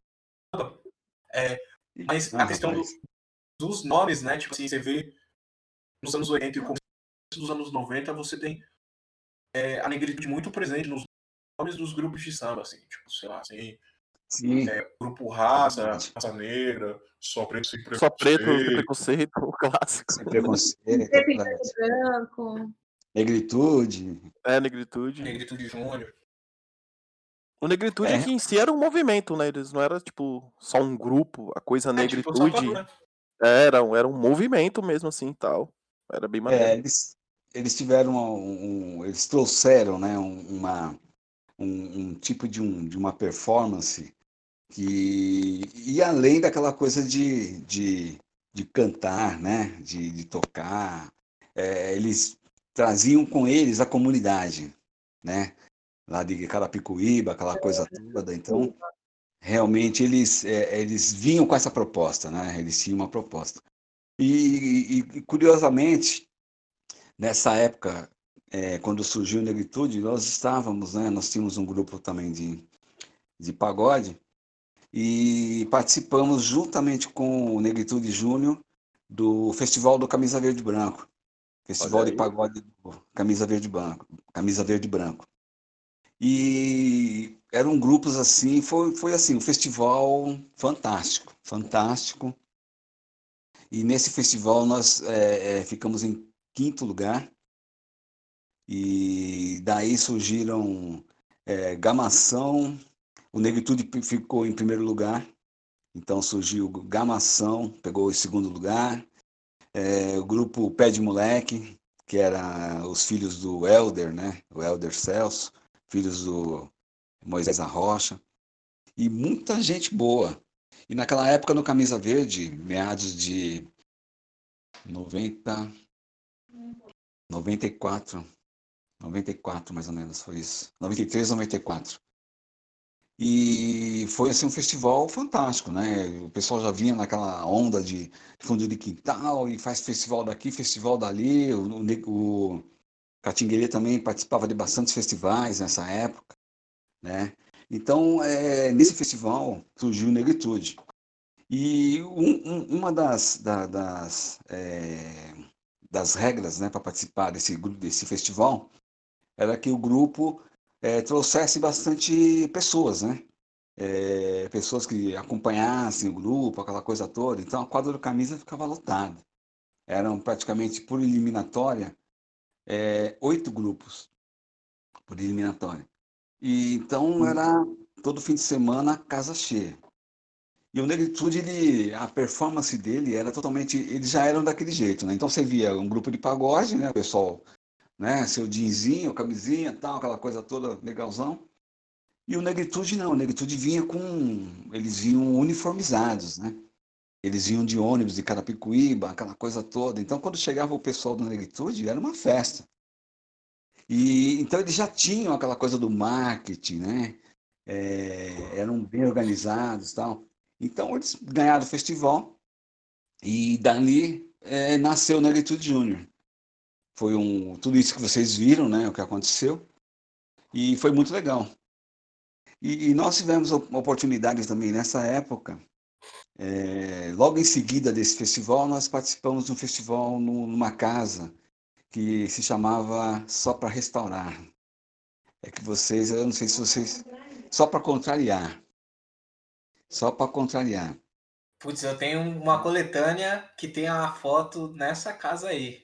Mas eu não era é? vivo nessa. Tipo assim, eu era, é mas eu não, não, não tinha pleno domínio das minhas faculdades mentais, né? Eu tô nesse time. Então é, eu tipo, não tinha muito o que fazer nessa época, assim. Essa casa foi uma das, das principais casas é, de São Paulo de samba. O, um dos proprietários era o Jorge Hamilton.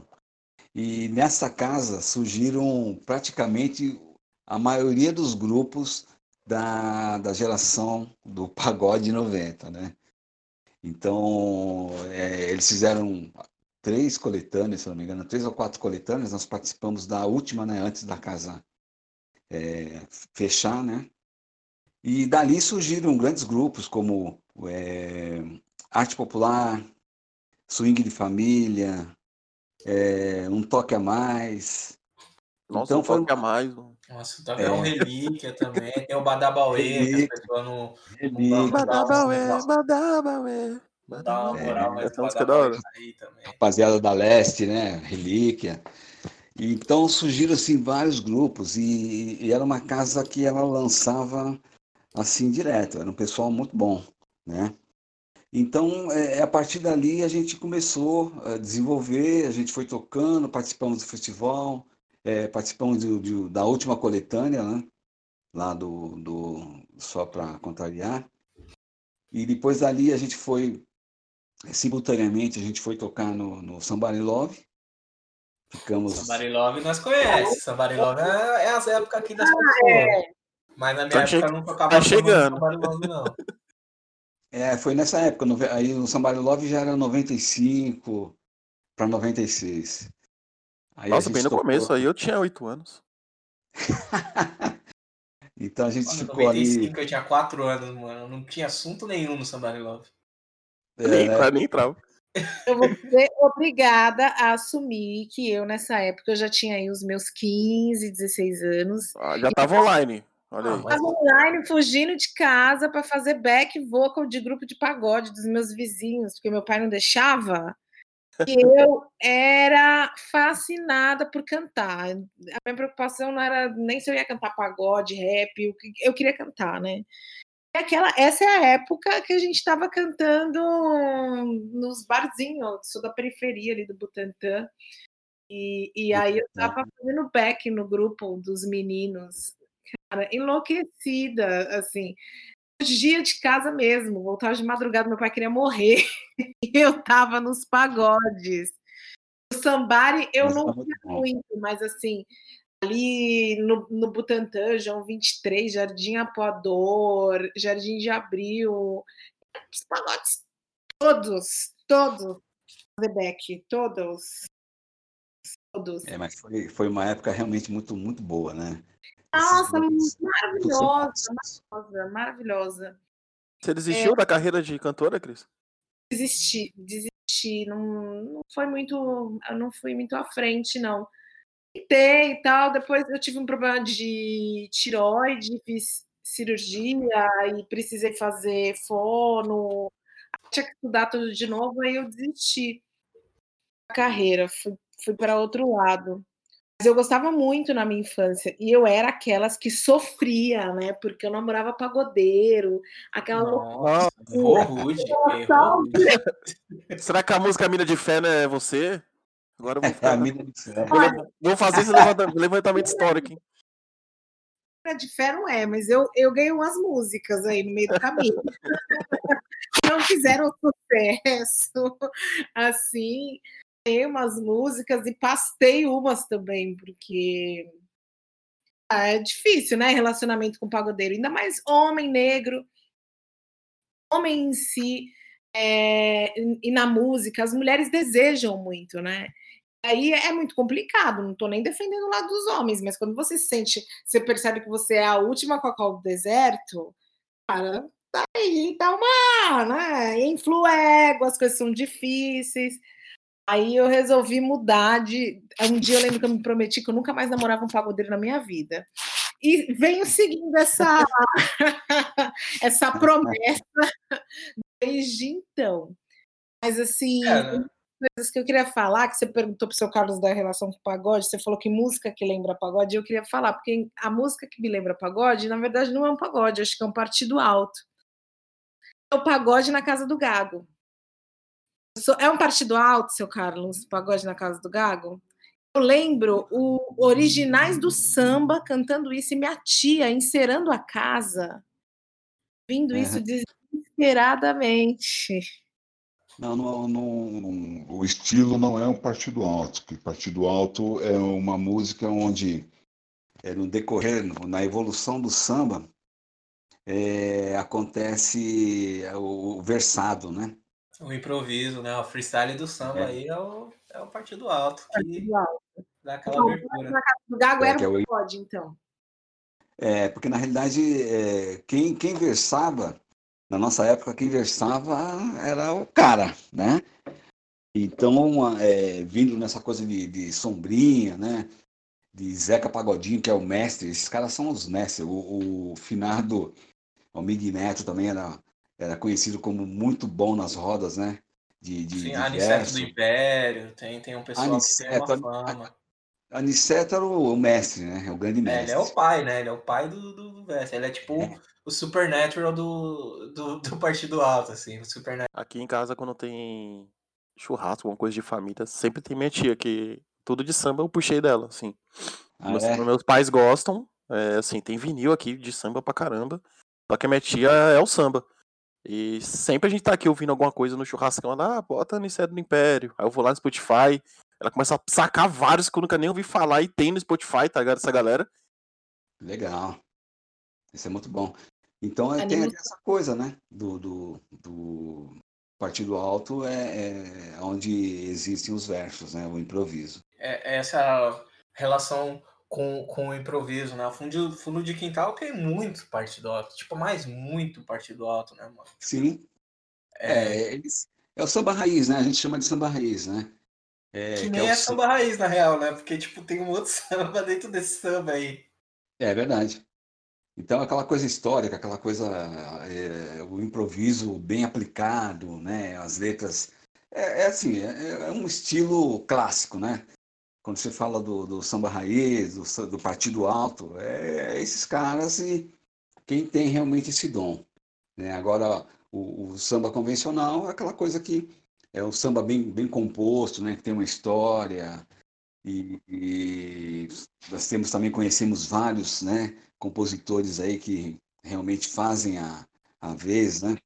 Até destaco um que eu gosto bastante, que é o Serginho Meriti, um dos maiores compositores da, da atualidade, né? O cara tem música com. Esse é um dos, dos brabos mesmo. Esse menino, e agora ele resolveu cantar também, resolveu gravar né, as músicas dele, né? Então o cara tá. Ele não repete muito, não, ele compõe pra caramba, continua compondo demais. É um cara, é um talento assim, fora de série, fora de série. É uma das perguntas que eu vou deixar pro final, mas eu acho que é técnico demais falar do, do, dos compositores, assim, mas entre os meus compositores favoritos, né, tá o, o Carica, Décio Luiz, o Leandro Learte, Arlindo Cruz, né, mais de mil sambas é gravados e tal, não tem nem como sair assim, mas eu acho que esse... É porque, tipo assim, né, eu cresci nos anos 90, então eu cresci ouvindo essas composições, assim. Sim. Tem uma ou outra do Xande de Pilares, alguma coisa da Alessi Brandão no meio disso tudo, assim. Mas uhum. eu acho que quem é a personificação mesmo dos anos 90, assim, a dupla, a dupla não, o trio, a personificação dos anos 90, na minha opinião, né, com a caneta, seria tipo o Carica, o Décio Luiz e, e o Leandro Learte, assim. É, eles realmente se destacaram, né? Sim, que é o pessoal que tocou na rádio grandão. É. E junto com o Carica, é, é que assim, junto com o Carica, eu destacaria ali o, o Prateado, né? Que era o. Sim. E esse era o alicerce, né? Esse era o, o camisa 5 do o camisa 5 clássico aí do meio de campo do É verdade, é o camisa 5, exatamente. Foi bem na colocação. É o camisa 5. É o cara que tem a visão de tudo ali, o cara é um músico. Vê o jogo de frente, sabe onde vai distribuir, esse aí é o nome. Exatamente, é o cara, é o camisa 5. Sim, E sim. também, junto com aquela galera do, do, do Samba da Vela, né? O. Meu Deus, como é o nome dele? É... Puxa, até faleceu. Eram parceiros também, junto com o pessoal do Quinteto Branco e Preto, né? Com o Magno. Lá. Puxa, esqueci o nome dele. São dois compositores do Samba da Vela que também eram fantásticos. O Carica fez várias músicas com eles também. É que me fugiu Foi. o nome deles aqui. E não só o samba da vela, como a ideia do samba da vela, né? O conceito Sim, do pagode, né? No samba da vela, assim, né? Que é você ir e a informação de qual música que vai ser tocada, assim, de qual que vai ser a energia do rolê. É na vela e é muito maluco, mano. É, é um ambiente incrível, muito inspirador. Só musicão, né? Só musicão. qualidade, né, lançamento do- desses compositores, é, músicas, é aquela coisa da, da, da, da, da essência, né, do samba, né, aquela coisa da comunidade. Quando você fala de samba, você fala, você fala de, de, de pessoas, você fala da, da, da, da comunidade negra, né, aquela coisa da, você fala de velha guarda. Então, é, é- são coisas assim que enchem o nosso coração, né, uma coisa totalmente do nosso povo, uma coisa que é, nos remete né, à antiguidade, nos remete aos mais velhos, né, ao respeito, porque é, fala-se muito da velha guarda, né, embora, infelizmente, hoje é, estão até em extinção, né, porque não, não, se, não se cuida mais da velha guarda como se cuidava, não tem mais aquele respeito. Então, é, estamos passando por um momento muito difícil né, do, do samba em si. Mas eh, o Samba da Vela realmente era um, era um espaço que merecia respeito, né? Merece respeito. Sim, Então, sim, né? Esses espaços, assim, muito importantes, né?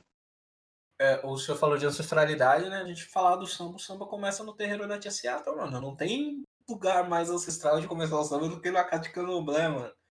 Tipo, é isso, assim, né? Esse, é, aonde começa o samba no Brasil, assim, o registro histórico do samba, do início e tal, né? Na Ah. conversa que a gente é, na conversa que a gente teve com, com o seu Nelson, assim, a gente falou muito sobre isso, da onde começou o samba, de tudo que aconteceu, né? Desde a lei da vadiagem até essa, Isso. esse silenciamento, né? Do, do, da cultura do samba nas rádios Sim. e tal, né? Dessa, dessa onda que a gente teve de nomes, né? De, de samba, de grupos de, de samba e grupos de pagode que eles remetem a, a essa, essa questão ancestral, né? De você ter, tipo, grupo alforria, grupo é, raça negra mesmo, só preto sem preconceito, quinteto em preto e branco, e, e, e, e, seguir essa história, né? E seguir essa, essas, essas outras coisas também, né?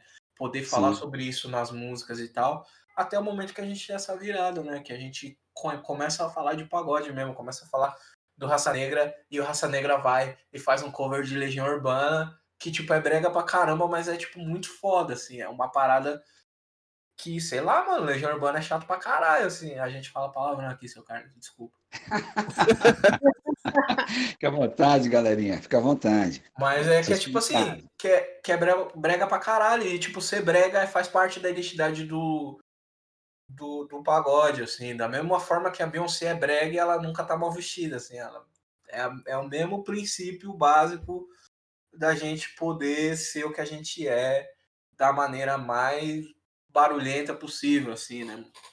Sim. E, e dentro dessa época, assim, né? Falar do, do, do Negritude Júnior e falar de como o, o pagode ele foi se transformando nessa indústria que movimenta milhões, eu diria talvez até bilhões de reais, hoje em dia, né? Um exemplo do Negritude Júnior de como ele se na performance, no, no jeito de se posicionar no palco, eles procuraram, sei lá, Temptations, procuraram Jackson 5 para poder trazer uma certa um outro nível de espetáculo assim, sem deixar de ser samba. E eu Sim, acho, sei lá, meu grupo de pagode favorito que eu vou perguntar de vocês agora é e já vou falar o meu aqui, o meu grupo de, de pagode favorito assim, que eu acho que conseguiu colocar o, o pagode nesse lugar pop é o arte popular, assim. Eu entendo muito do que eles fizeram na construção de, de popularizar o, pagode como isso, assim, como uma outra versão do, do que o Negritude Júnior fez, assim, de pegar outras referências. E, sei lá, sem maldade, fala outro grupo de pagode que gravou com o Billy Paul, assim, eu vou esperar. Ah. Eu, eu, eu tô tempo do mundo pra esperar. Quem gravou com o Billy Paul, além do Arte Popular? Uma dúvida sobre o Negritude, é, para não afirmar que, que, assim, eles foram o primeiro. Mas assim, um dos, uma das coisas que me marcou na época assim, do Negritude foi quando eles fizeram aquele cross com Racionais, tá ligado? Que o mano, o Brau começava rimando. E eu achei, é. na época eu achava aquilo, mano, muito surreal, assim. Falei, mano, como assim? O rap e o pagode no mesmo lugar. Vocês existe, teve, eles foram o primeiro a fazer isso? É, vocês lembram de alguma outra pessoa que fez esse cross de.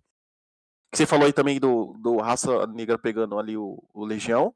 Eu lembrei do Negritude e Racionais. Não sei se vocês foram os primeiros. Primeiro, rap com samba é o Potencial 3. E eu não vou me lembrar o grupo de pagode, assim, mas rap com samba, é, desse jeito, envolver tipo um instrumental mais próximo do que é o samba com rap é o potencial 3.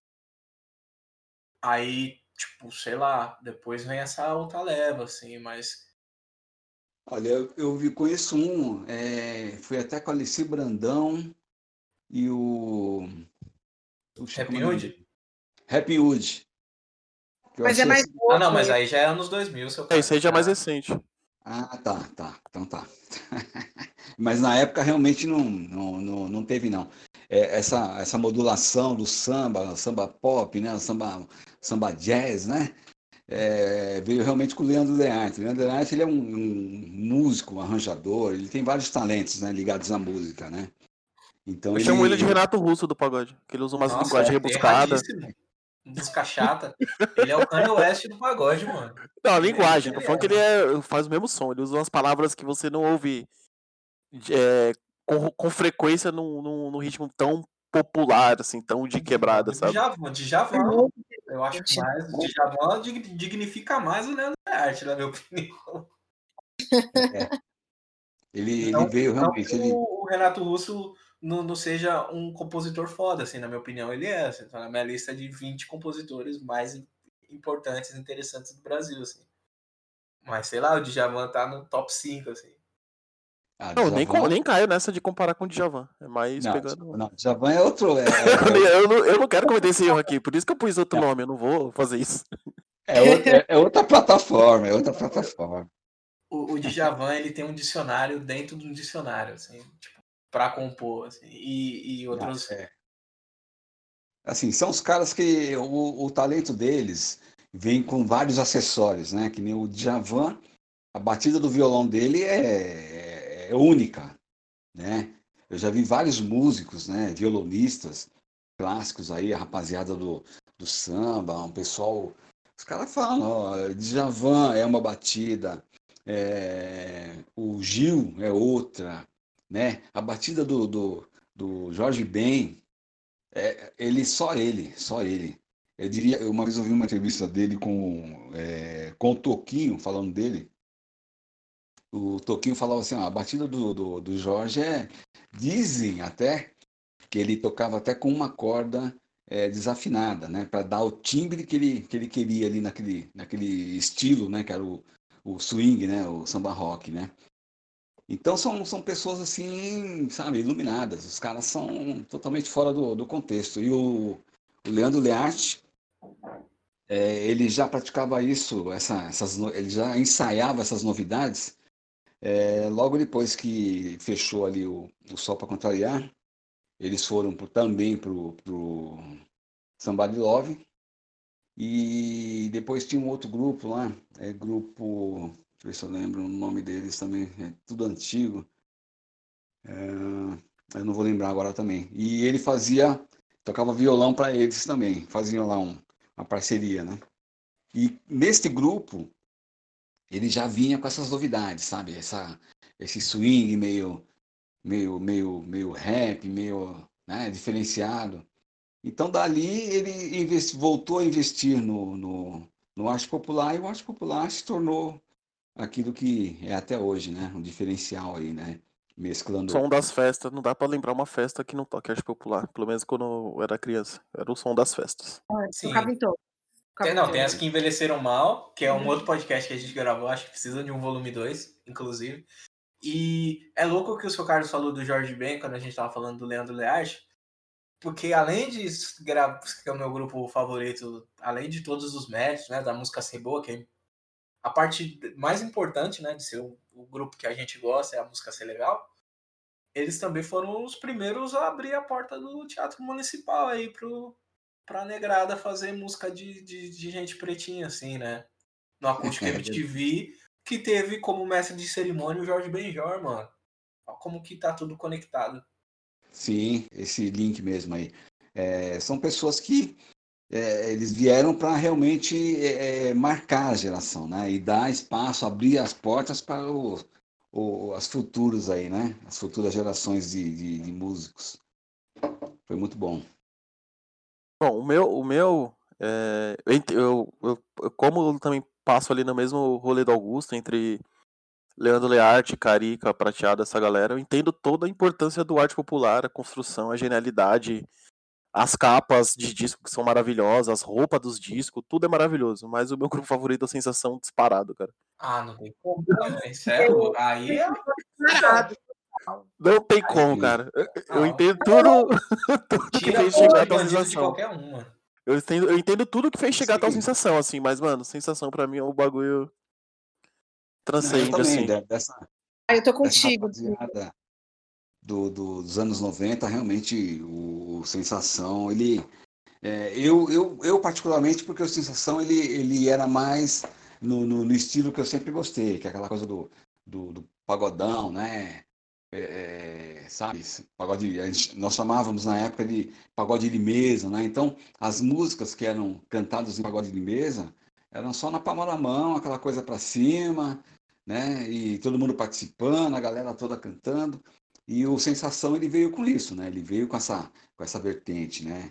E então eu me identifiquei mais com Sensação. Os demais também eram, tinha muito grupo bom nessa época, né? Infelizmente é, eu não sei porquê, mas é, foram diminuindo, né? E sobraram poucos aí daquela época, Exalta Samba, alguns outros aí que eu nem lembro mais, eu não ouço mais falar. Mas o Sensação realmente nessa época ele eles o Catiguelê também, né, veio com uma mais ou menos ali dentro dessa uma, um pouco mais romântico, né?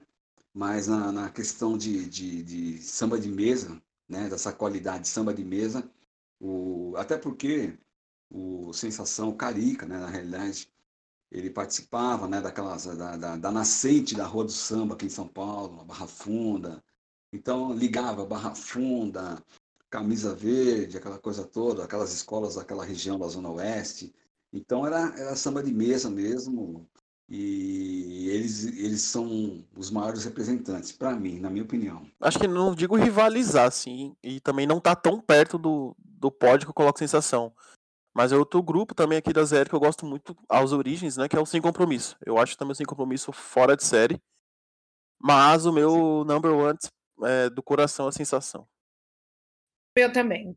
Sensação, cara, não dá. É, olha, me dá um beijo que eu te dou, meu calor todas as músicas. Um riso de as músicas. pedaços, cara. Um pedaço de emoção, um socorro. Eu amo sensação. Pedaços, realmente. Maltrato. É demais, é demais. Eu ouço muito sensação até hoje, muito, muito, muito. Depois o arte popular, que eu gosto bastante, Leandro Learte realmente é inovação aí na, naquela época. E eu acho que esses dois, mais sensação forever. São as coisas que eu, uma das coisas que eu gosto do Sensação é que assim. É, pô, são músicos extraordinários. Marquinhos também é uma voz marcante. Mas eu gosto, é, eu sinto muito neles aquela a coisa do instrumental, assim. A, as aberturas das músicas deles são coisas. Eu, eu, eu, eu volto, tá? Como, tipo, é, pra gente se encontrar de novo. Aquela introdução, eu sempre volto, umas 10 vezes. Que eu gosto do instrumental, como vai entrando, assim. Eu, o Marquinhos nem abriu a boca. Mas só a introdução da música eu fico voltando. Eu escuto a introdução, volto. Você fica revivendo, né? Eu, eu, eu, eu gosto do instrumental deles, assim. Tem muito é. outros uns instrumentos. Tem todos os instrumentos assim do samba, mas tem aquela coisa meio. Não é ópera, tem, uma, tem um andamento assim. É, um... é mais grandioso, né? É, tem uma coisa mais Nossa. grandiosa, isso. E eu isso. piro nisso. E aí você puxar, você puxar pro, sei lá, pra parte técnica da música, eu como músico, né? Eu acho muito legal que as, as, as bandas, né, os grupos de pagode, eles foram colocando mais instrumentos, né? Tipo assim, através foi foi incluindo mais coisa, né? Foi engrossando o caldo assim. Tipo, isso começa no fundo de quintal também, que tipo, sei lá, em alguma das milhares de formações, do nada um cara do grupo era baterista e ficava na frente com todo mundo, assim, tinha a bateria na frente, tá ligado?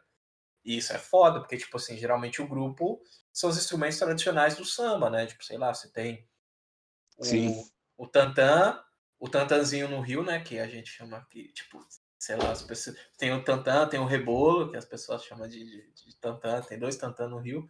Tem, sei lá, um repique, um cavaco e um, um sete cordas, assim, se você for, for chique, se você não for, você tem um outro banjo e tudo mais para complementar sua harmonia ali na frente, assim, geralmente grupos de, de, de cinco ou seis pessoas no máximo e tal. E aí começaram a colocar esse bagulho, né? Tipo, sei lá, a sensação tem abertura de música, que é um teclado com mais outro timbre de string por cima, assim. E eu acho que o Catinguelê, no Compasso do Criador, tô segurando esse vinil aqui, 1996, mano. Esse disco é lindo pra caralho. Foto, Essa música é linda, né? Meu Deus a, do céu. Apesar de brega, é muito linda também, que são eles na praia. E tem umas bandeiras, tipo, teve vento no dia. É tudo, tudo, tudo combinou para dar certo, assim. E tal. Outra coisa o instrumental gente... dessa música é maravilhoso, né? Porque aquela parte da chuva tem todo um. Que tem uns. Uh, Vem, me beija, aí tem uns trovãozinhos, tem toda uma mega boa, produção. É, quer falar que, tipo assim, a, a instrumentação é, nos anos 90 em si, assim, bem mesmo, tipo, sei lá, 90 até 2002, assim, o pessoal tava, tipo, muito preocupado em colocar o instrumento certo e tal, e eu acho que o Catinguele, ele consegue sintetizar isso, assim, para mim, o No Compasso do Criador é quase um disco de bolero, assim, pra ver que eles estão flertando com, com, esses ritmos caribenhos, assim, com esse bagulho. Exatamente. Quase... E, e, e, isso é interessante de ver como cada grupo é, foi encontrando seu segmento, assim, sei lá, se você vê o próprio Sensação caindo para uma parte mais próxima do que seria um choro, assim, que às vezes as músicas são um pouquinho mais para trás. Não choro, eu diria, mas um samba mais canção mesmo, mais próximo do que é o romance, um BPM Sim. um pouco mais devagar, assim.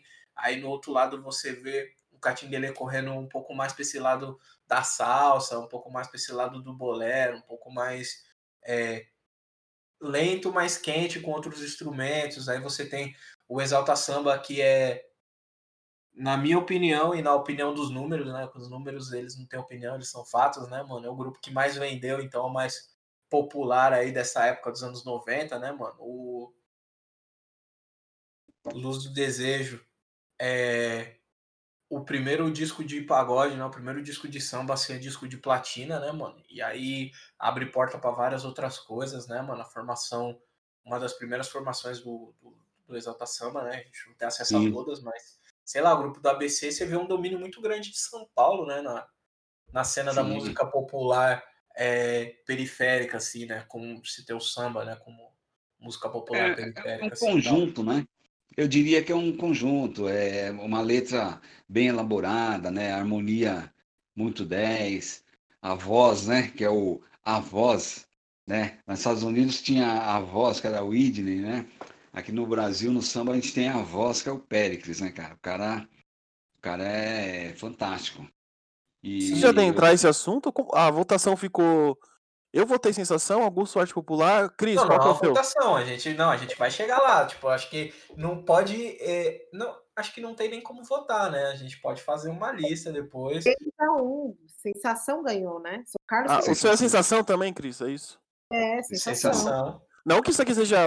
A sensação é bom, o resto é ruim, não é isso? É tipo as escolhas pessoais, tá, gente? Que tá ouvindo a gente. Sim. Não vem me atacar depois aí. É só pra ter bom gosto e tanto, é isso. Sei lá, mano, é sensação, tipo assim, o bagulho toca no, no, emocional mesmo, assim, mexe com o emocional. Pra mim, o arte popular é legal, tem a música boa, mas tem todo esse corre por trás do, do, do, da música, assim, que é o bagulho que eu gosto. Sou nerd das coisas, eu gosto de saber o que, que tá acontecendo. Quem escreveu, então, tipo assim, sei lá, é um grupo que tem um compositor eficiente pra caramba, e você tem a questão do dueto, né? Que eu acho que o seu Carlos também é citado dentro do, do Exalta Samba, assim, que uhum. boa parte dos grupos tem só um frontman e já era. Tipo, sei lá, sai o cara, acabou o grupo, assim. Acabou o grupo, é verdade.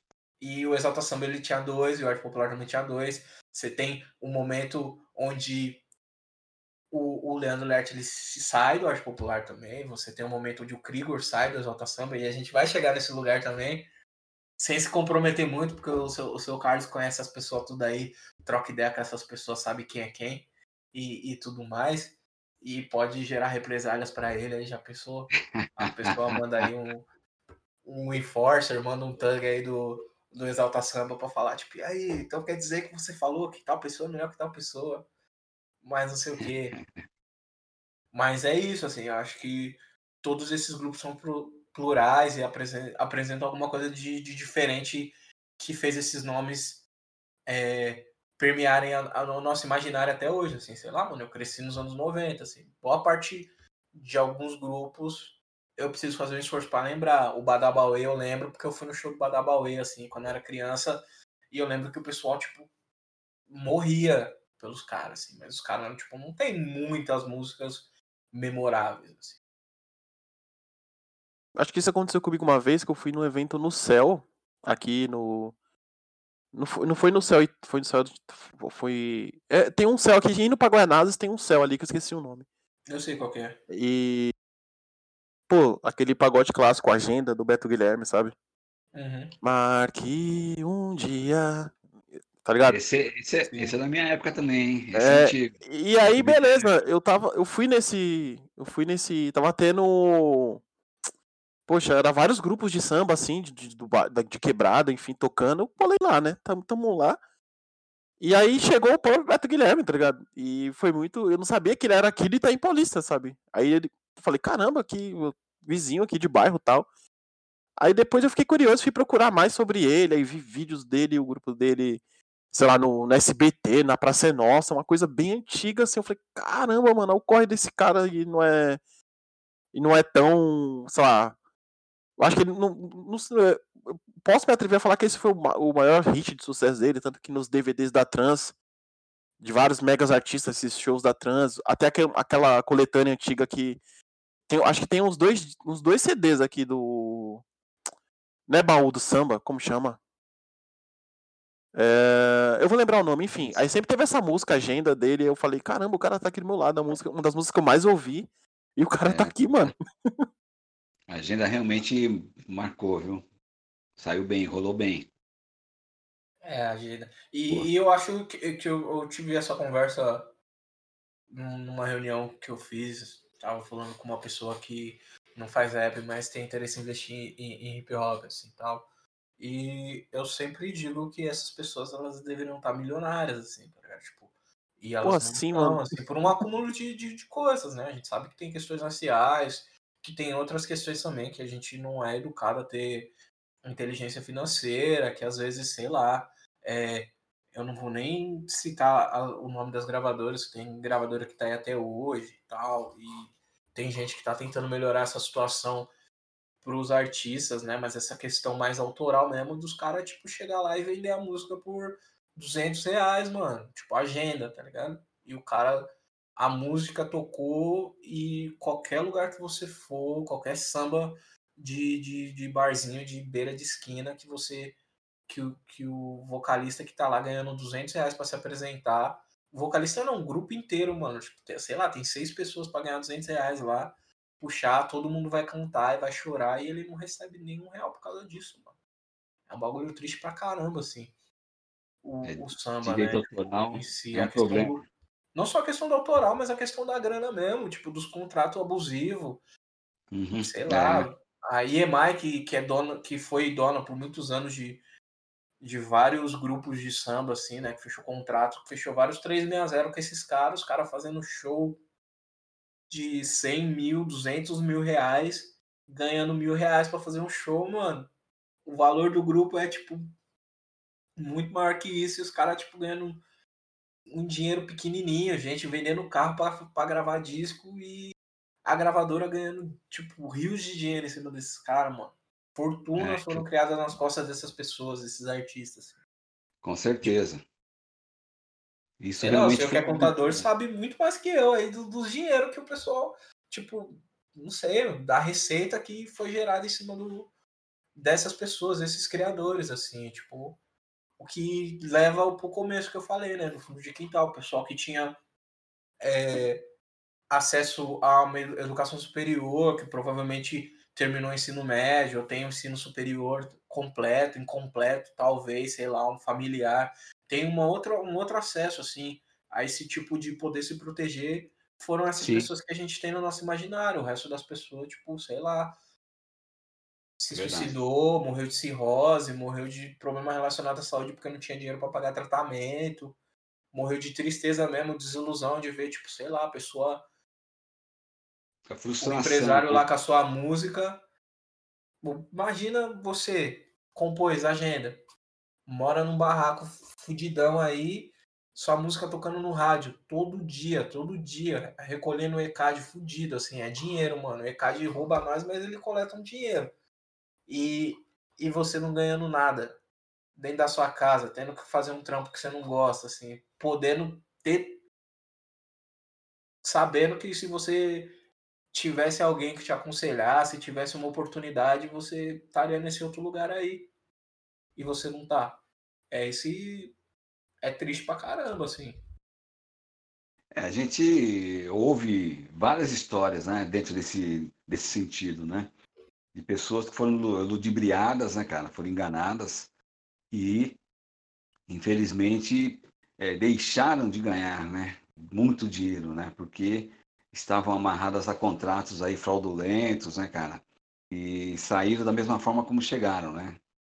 Você vê essas gravadoras é, nesse esquema de, desses contratos, isso ocorre na maioria dos gêneros, é, por, como alguns bem pontuou, por a gente não ter essa, essa skill, esse conhecimento de financeiro, de gerenciamento.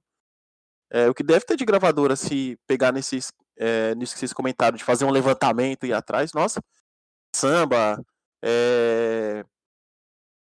os ritmos mais populares aqui, samba, forró, brega, tudo que sai da periferia e toma uma ascensão, meu Deus do céu. Com certeza, com certeza. A galera que, que, que chega aí ao, ao que sai do, consegue sair do anonimato, se não tiver um, um, um suporte legal, com conhecimento aí, jurídico legal, né? É, realmente vai passar por isso, cara. Corre o risco de, de, de ficar preso a contratos aí e morrer na praia, né?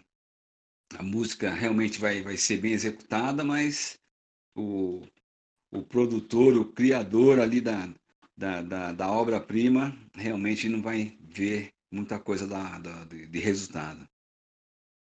É, bem, é uma história bem triste, assim, que se repete pra caramba, assim, sei lá.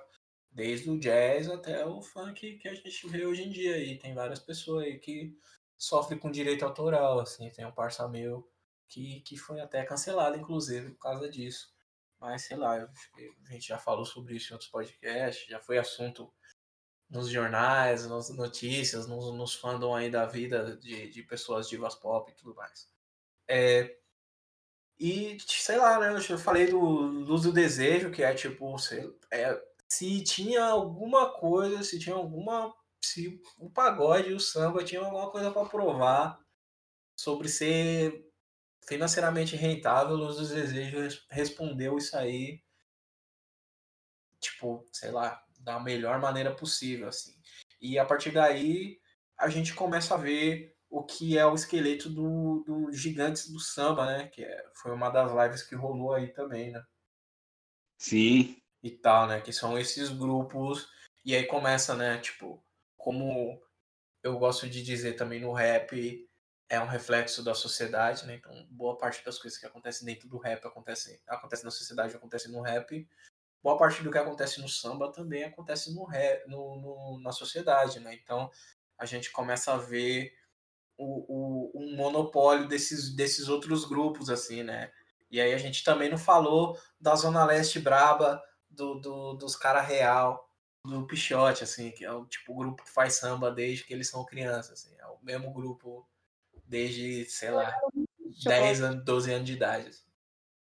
É verdade, né? É o antigão também, né? É muito bizarro porque, tipo assim, eles estão há muito tempo fazendo samba, mas eles fazem samba desde criança. Então, tipo, Sei é, lá, não sei quantos anos o Dodô deve ter agora, tipo, deve ter uns 35 no máximo, assim. O pessoal Dodô? do Pichote deve estar tá ne... nessa, ah, nessa do, do Pichote, né? Deve estar tá nessa faixa etária, assim. É, 35 menos, assim, talvez. Que Será? é, sei lá, ele deve ser milênio, assim, não deve ser, tipo, 1979, por aí, assim, deve ser é, né? um pouquinho mais novo, porque, tipo assim, tem alguns registros audiovisuais deles, de, de câmera mesmo, de fita, VHS e tal, e eles são uhum. crianças, tipo, tocando samba, então... Dodô tem 41. 40, ah, 41 tá novo aí, ó. 41 é milênio ainda. É? Não é? é. 41 Mas, anos. 41 é... É, é tá, tá, aí. Tá aí, né? Tá novo, da idade da minha tia. É. Mas é Mas isso, assim, e, e, e, São Paulo virou esse, esse lugar, né, onde tem, assim, muitos grupos. Acho que boa parte da, da lembrança que o pessoal tem do pagode nos anos 90, no final dos anos 80 aí, tirando, né, o fundo de quintal e, sei lá, só pra contrariar, que também é outra, né, que é tipo, ninguém esperava que o pessoal de Uberlândia fizesse um samba tão da hora que as pessoas gostassem mesmo, assim. É, tipo, é não dá mais nada a ver possível para aparecer o samba, tipo. Não sei. É. é, foi, foi outro grupo também que marcou, né? Eles é, cresceram bastante, né? Se destacando ali o Alexandre, né? Mas é, vieram, chegaram bem também, chegaram marcando ali no finalzinho, início né, dos anos 90. Então foi um grupo também que é, fez uma produção legal, é, um ritmo mais voltado ali pro um swing, né? Misturado ali com, com samba canção, aquela coisa toda, mas realmente é, chegaram bem, fizeram um papel legal. Sim, e sim. você estava falando do Pichote, Augusto. Eu gosto muito de Pichote. Pichote outro dia fez 25 anos e os caras estão esse tempo todo sem mudar ninguém no grupo, né? Sério? É, não mudaram nenhum integrante do grupo, 25 anos. Agora, acho que eles fizeram 25 anos, se eu não me engano, ano passado. É a mesma formação, desde o início. É, olha aí, não, não, não foi 20, 25, porque eu lembro 25 é 2000. Não, que eu 15 anos no Nação Tantã. Caramba, Nação Tantã é um marco aí do, do pagode, hein, mano? Muitas coisas aconteceram no Nação Tantã ali, hein? Tipo, pra minha geração, assim, tipo de de, pra mim, de, de resumir ver, a de ter acesso. Sei lá, mano. O DVD do Boca Louca foi lá, o DVD do Psirico. Melhor DVD de pagode baiano de todos os tempos. Não vai ter outro melhor. Foi gravado lá também. É, tipo, tem essa, essa energia, assim, né, mano? Mas foi, acho que foi 2007, se eu não me engano. O, o Pichote, 15 anos. Não, 2007 não, talvez 2017. Vou até olhar não, aqui. Não, 15 mas... anos Pichote foi 2007, eu tô quase ver. Pichote. É. 25 foi 2017. Aí, ó, falei que era 2007, 15 anos. caramba, já faz um tempão, e o melhor DVD de pagode de todos os tempos, né, que é o Pra Ver o Sol Brilhar do Belo, foi em 2008. Tá aí, uma boa pergunta aí que eu vou fazer para vocês. Qual que é o melhor DVD de pagode de, de todos os tempos, na opinião de vocês? Eu já falei que é o meu, né, Pra Ver o Sol Brilhar do Belo.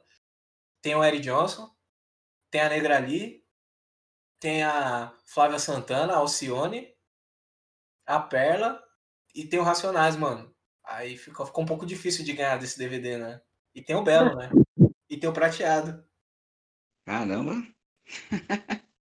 Isso mesmo. Eu gosto muito do DVD do Exalta Samba de 25 anos também. Eu curto bastante. Eu tava naquele show e é um dos que eu mais ouvi, assim. Cris não ouviu o podcast que eu falei que eu destruí esse DVD. Fala desse DVD? Nossa, pra mim esse é o. Não sei, é, na minha opinião, esse é o men menos legal, assim, de todos. no, no review, te, ponto de vista técnico, assim, e de, de, artístico, assim, eu acho que esse. Eu entendo que é tipo, mano, uma festão, não vai ter mais essa samba depois disso, assim. Fica com essa sensação. Mas emocional, de música, repertório e tudo mais, para mim é o todos os sambas, não é todos os sambas, é o pagode de Exalta, no, que gravaram no Cabral, sabe? É, esse é bom também, eu gosto desse também, do pagode de Exalta. Mas o 25 anos eu acho que tem essa coisa mesmo de não vai ter mais o Exalta. E eu tava lá, né? Foi um puta eu gostei da gravação. É lógico, gravação de DVD ao vivo nunca é tão legal, né? Porque volta, uma volta, canta de novo, não ficou legal, vai de novo. Mas eu gostei desse show. Nossa, eu nunca, nunca pensei nisso, da gravação. Uh, mano, o meu disparado, Sensação 2009. Eu acho da hora ele chegando de limusine e já tá começando. E já começa a tocar de fundo resto de uma saudade ao vivo. Então, mano, Sensação, melhor DVD disparado. É, na, é, assim, para mim, um dos, dos últimos que eu vi, que eu assisti, que eu pude, né? Eu gostei muito do, do acho que foi o, um dos últimos, ou o último é, DVD do, do Revelação, com a participação do Xande. Acho que é na palma da mão, se eu não me engano. Se eu não, me engano. É, não é o 360, não, né? Não foi aquele boom do, do deles? Tipo, só dava esse DVD. É, acho que é esse, cara. Porque eles, eles, eles descem, eles ficam no meio do. No meio ah, ao vivo no Olimpo. Ao vivo no Olimpo. É, esse é, é época, acho que é 2007, 2006 ali. É. Pô, esse... revelação, revelação a gente não deu, não deu só ouvir, eles merecem atenção, hein, mano? Velocidade da Luz, Novos Tempos, são ótimos não. discos, mano. Xande é um compositor eles... foda pra eles caralho, é uma paletada bonita. É... Vieram bem, muito bem. Sim, é, é. Eu até, eu, assim, na, na minha opinião, é, na minha singela opinião, né? Depois ali do, do, do, até com o Xande, né? Depois do fundo de quintal, o Revelação estava vindo na mesma, na mesma trilha, né? Um grupo com, com músicas samba dolente, partidos, né? Então, é, eu, eu os considerava realmente os sucessores, sucessores não, né? Mas ali é uma rapaziada que merecia um, uma certa atenção, cara, porque eu gostava demais. A, da batucada dos caras era muito boa. E depois da saída do Xande, eu, não, eu verdadeiramente não acompanhei mais, né? Mas é, esse, essa gravação no Olimpo foi, para mim, fantástica. Sim, é que, e, e, é outra coisa, né? Tipo assim, eu sei que o senhor tá medindo as palavras para falar, mas, tipo assim, todo mundo falava e eles eram conhecidos mesmo, tipo, no rádio, anunciava como, tipo, fundo de quintal da nova geração, assim. E hum.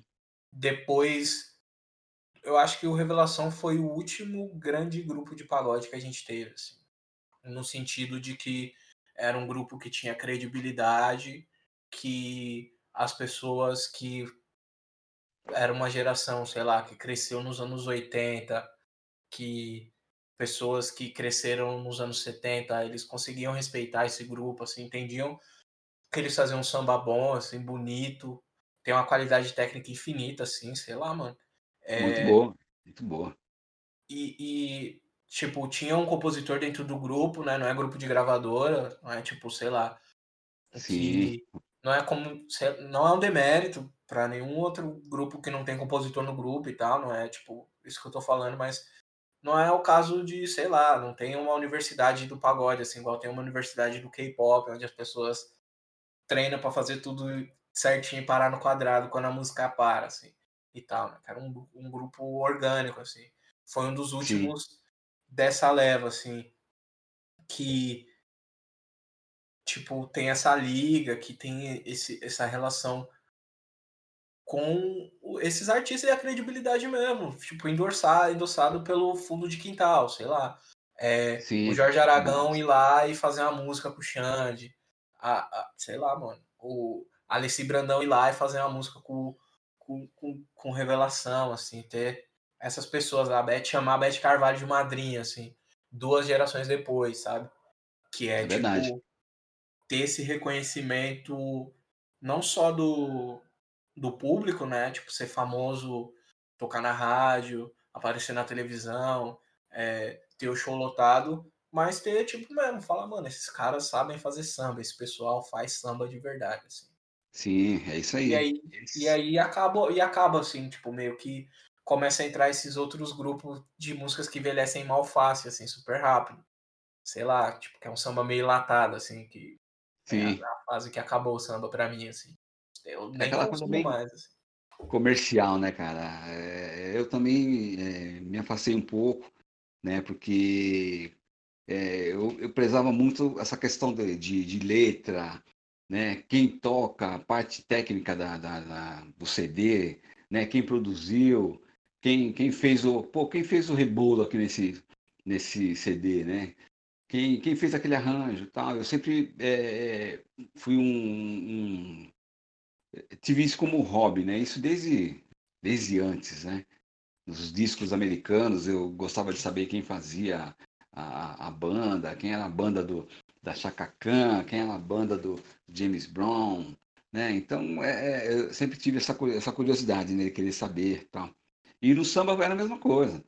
Aí você ouviu uma, um, um banjo meio diferente, falou, quem tá fazendo esse banjo? Aí você já corria para ver quem era muito legal, a gente chama de cozinha, né? Ah, vamos ver quem, quem fez a cozinha de, de, de, quem, e assim. Então, essa questão da, da produção, né? É, hoje a gente vê o, o maestro lá, o Rio do Hora, né? Fazendo aquela, aquela sonoplastia toda, né? Aquele talento todo com, com aquela gaita dele lá.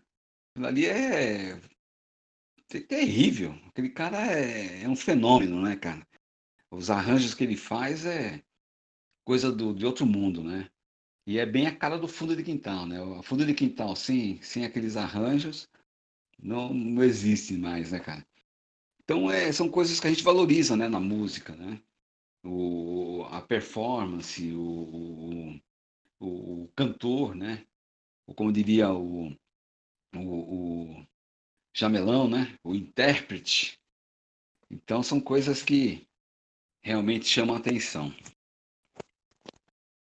Sim, sim. É, falar do Revelação e a gente não falar do Dudu Nobre também, que é um cara que, tipo assim, enquanto tava tudo isso acontecendo, ele era criança, assim, no meio do, dessas pessoas tudo aí, tipo, Fundo de Quintal, Beth Carvalho, Almir Neto, Jorge Aragão, e tá nesse Zeca Pagodinho, tá nesse meio todo, conseguir ser um compositor, tipo, ter a própria identidade e tal. Ele conseguiu conquistar muitas coisas assim dentro do samba, dentro do pagode, assim. Ele tem uma credibilidade muito grande, assim. É, dentro desse, desse lugar, assim, e ser artista solo, né? Tipo, não fazer parte de grupo nenhum desde o começo, assim, que é uma coisa uhum. muito diferente que a gente nunca tinha visto antes, assim, pelo menos eu não. Tipo assim, é, o é. mais próximo disso é o Zeca, assim, que a gente tem. É o Zeca. É verdade, é... você citou um exemplo legal. O Zeca é, é esse cara, né? Sempre com todo mundo e foi lançado ali, né, no, no aquele LP, né, Raça Brasileira. Veio uma nata também de compositores, eram os compositores do Cacique, né? E o Zeca foi que se destacou, não se destacou, né? Mas é o cara que a estrela brilhou melhor e ele sobressaiu, né? E é o que é hoje, né, cara? Mas realmente muitos talentos, né? O Dudu Nobre realmente, ele mesmo falou que na casa dele parece que os pais tinham um restaurante, né? Ou a casa dele era sempre movimentada, sempre tinha eh, feijoada. Então ele via esses caras praticamente todo fim de semana, né? Todos esses bambas aí na casa dele. Então o cara já, já, já cresce, né? Com aquele, naquele ambiente, né? É, é um cantando, o outro do lado ali com, compondo, né? Ali é, ao vivo, aquela coisa toda, outro versando. Então a escola realmente foi, foi ele foi prestigiado, né? Sim, foi e a nota de corte alta, né?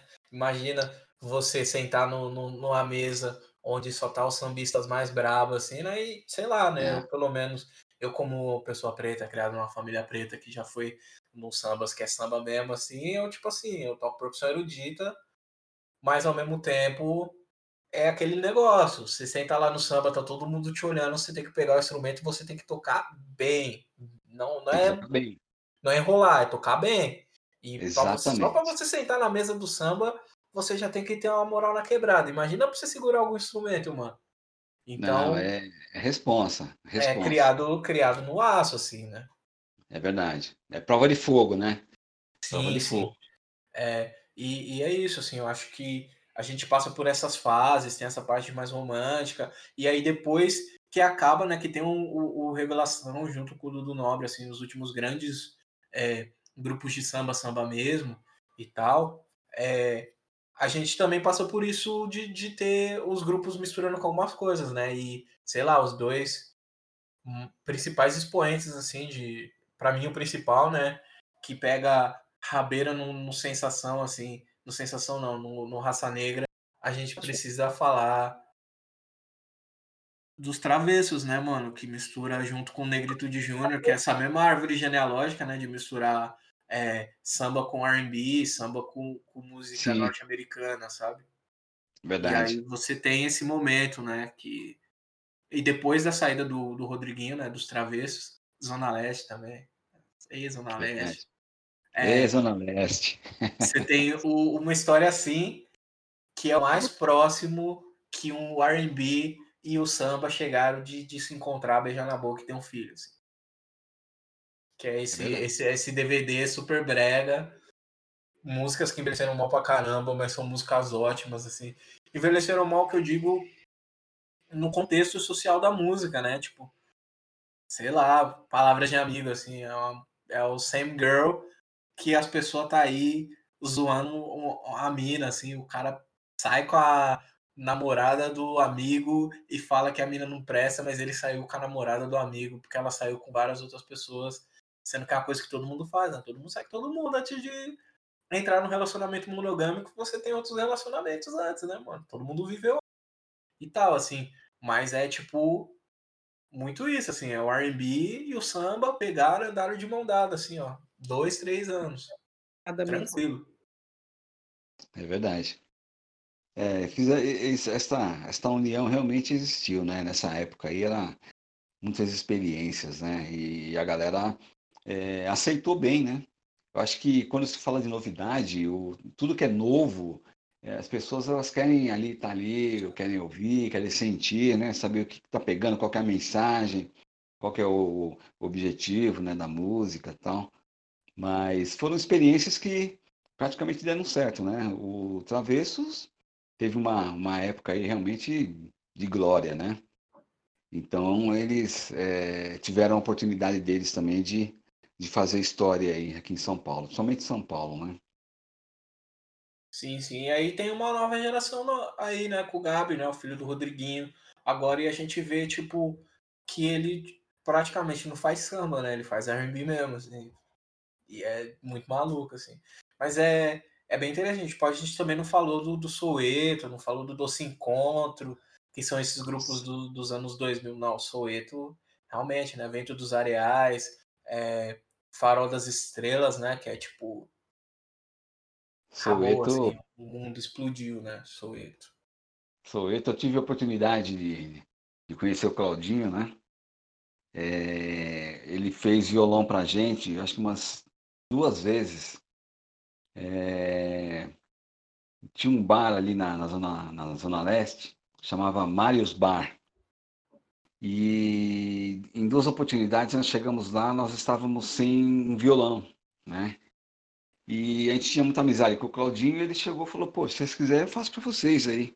E para ele era fácil, né? Não tinha aquela coisa de, puxa, eu não conheço a música. É, esses caras que têm talento apurado, ele só fala que tom que é, né? Ele só pergunta que tom que é. Aí já era. Então ele fez violão pra gente algumas vezes, acho que umas duas, três vezes que a gente foi para lá. A gente não tinha violão, tinha cavaco banjo, mas não tinha um violão fixo, né? E aí ele fez pra gente, a gente pegou uma amizade, e aí depois da, da, dessa época, ele formou, né, o, o esse, o Soueto, né? Que também foi um grupo que marcou história, né, cara? Marcou história. Ele ficou dentro daquela, daquilo que você comentou, né? Aquela coisa do, do, do intérprete, né? Titular, único, né? E aí deu no que deu, aquele problema todo, né, cara? Porque é, começou a surgir aquela época onde os vocalistas partiam, né, para carreira solo e infelizmente Soeto sofreu com isso, né?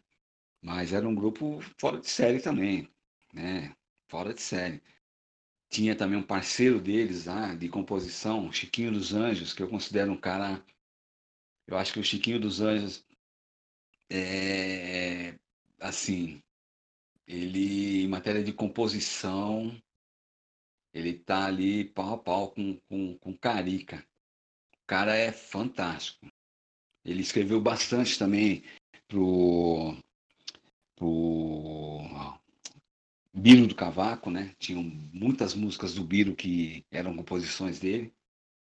E ele escreveu para bastante gente também, esses grupos aí, é, Pagode 90, teve uma galera que usou bastante as, as letras dele, né? E o cara, fantástico. E o Soeto tinha, né, a base das parcerias do, do Claudinho era com, com o Chiquinho.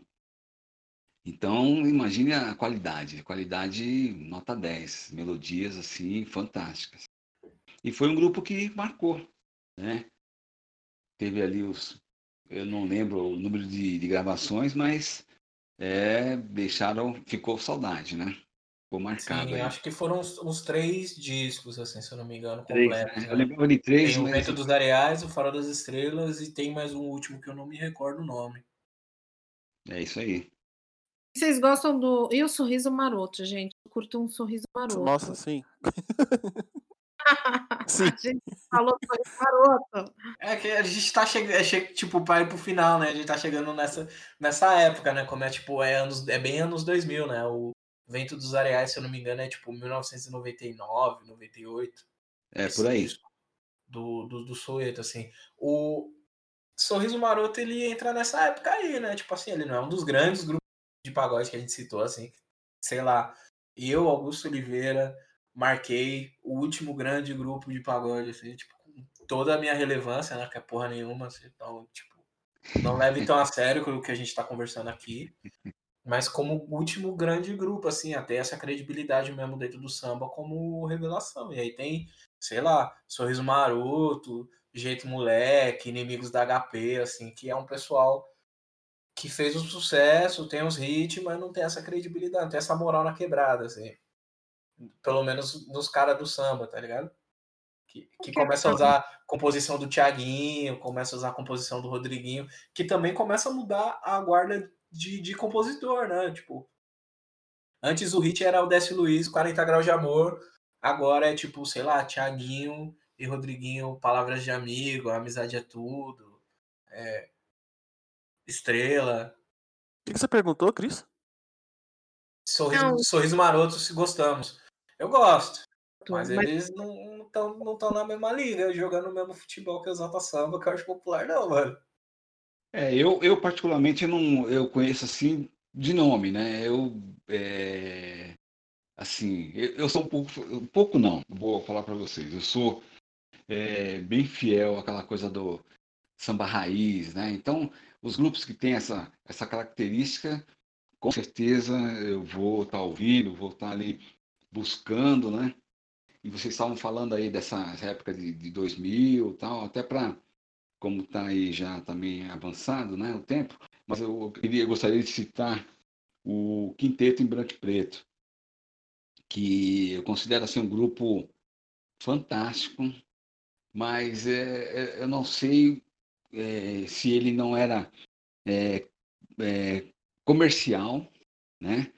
Mas não era aquilo que a mídia queria, né? Aquela coisa de que ele era totalmente, né, atípico de todas essas essas características que são exigidas, né, nos grupos atuais aí, né? Aquela coisa do dos modelinhos ali cantando, tocando, né? Aquela coisa a banda dando trampo atrás, né? Fazendo tudo o que tem que fazer atrás e a rapaziada ali só para aparecer no, na, na, na, na, filmagem, mas o, o, o, Quinteto em Branco e Preto, uma qualidade fantástica, né? Os caras, assim, músicos mesmos, sabe? Os caras muito bons, os irmãos, né? O Magno, o, os outros irmãos lá também, os, os três, né? Era dividido, né? Branco e preto. Mas, assim, é, eles realmente, para mim, foram até. É, ele era, era um grupo favorito da Beth Carvalho quando estava em São Paulo, né? Foram até apadrinhados também por ela, né? E, e assim, qualidade, fora eles tinham também, né? Além de, de deles, deles serem os pioneiros do, do samba da vela, eles tinham um projeto aqui na Zona Leste, na São Mateus, eles tinham uma escola de música e onde as crianças faziam música de graça. Era um violão de sete, cavaco, banjo, flauta. Os caras, sabe, um movimento fantástico. Eu não sei é, quem está fazendo essa manutenção é a comunidade, né, do samba de São Mateus. Mas é, sabe, aquela região ali, Quinteto Branco e Preto, realmente eles nasceram ali e fizeram a diferença. Eu gostaria de estar citando porque realmente foi um, um dos, na minha opinião, um dos grandes aí. Um pouco fora, né, desse desse formato, né, desses grupos dos anos 2000, mas assim, matéria de, de, de música, de samba, é, merecem uma estrelinha aí. Sim, sim. É, e aí entra outra época, né? Que é essa época que a, que a Cris começou a puxar, né? Que é a época, tipo, sei lá, do nuance, é, cara metade. Tem, tem esse, esse outro pessoal, né? Mumuzinho. Uhum. E, que é o pessoal, né? Que é a época da Saruel com sapatênis e camiseta gola V, colar de coquinho. Anos 2000, mais que isso impossível, né, mano?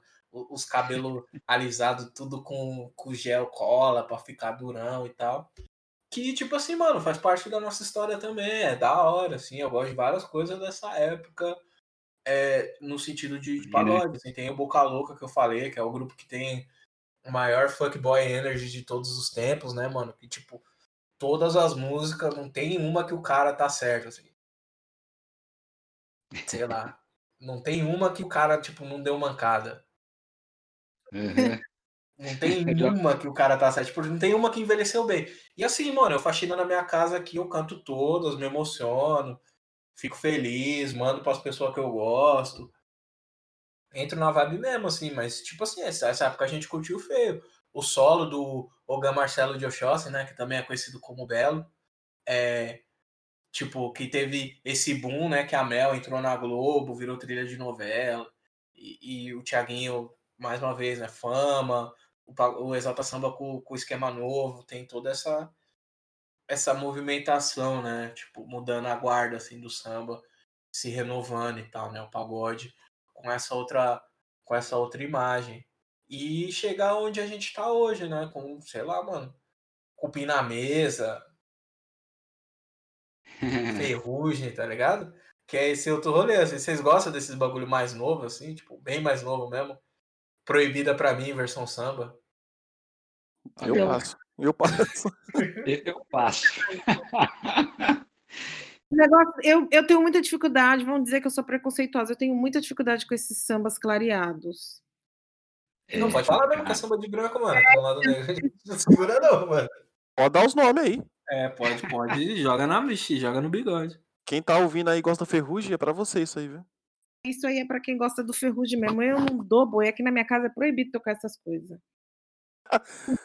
Melhor casa. E cantando rap. Proibido fumar e ouvir ferrugem. Tá tipo isso. É, Nesta tipo, vila estão proibidos os animais e as crianças pequenas. Fumar e ouvir ferrugem. esses grupos com número aí, não é nem desvalorizando o nome do grupo, eu não sei mesmo, sabe? Esses grupos que tem nome, número no nome, aí você vê tem 20 pessoas brancas com aquela cara de surfista cantando cantando pop em. É que virou realmente, né? Virou uma boy band, né? Que eu falei. Que é um É. é tipo do grupo de gravadora mesmo, assim.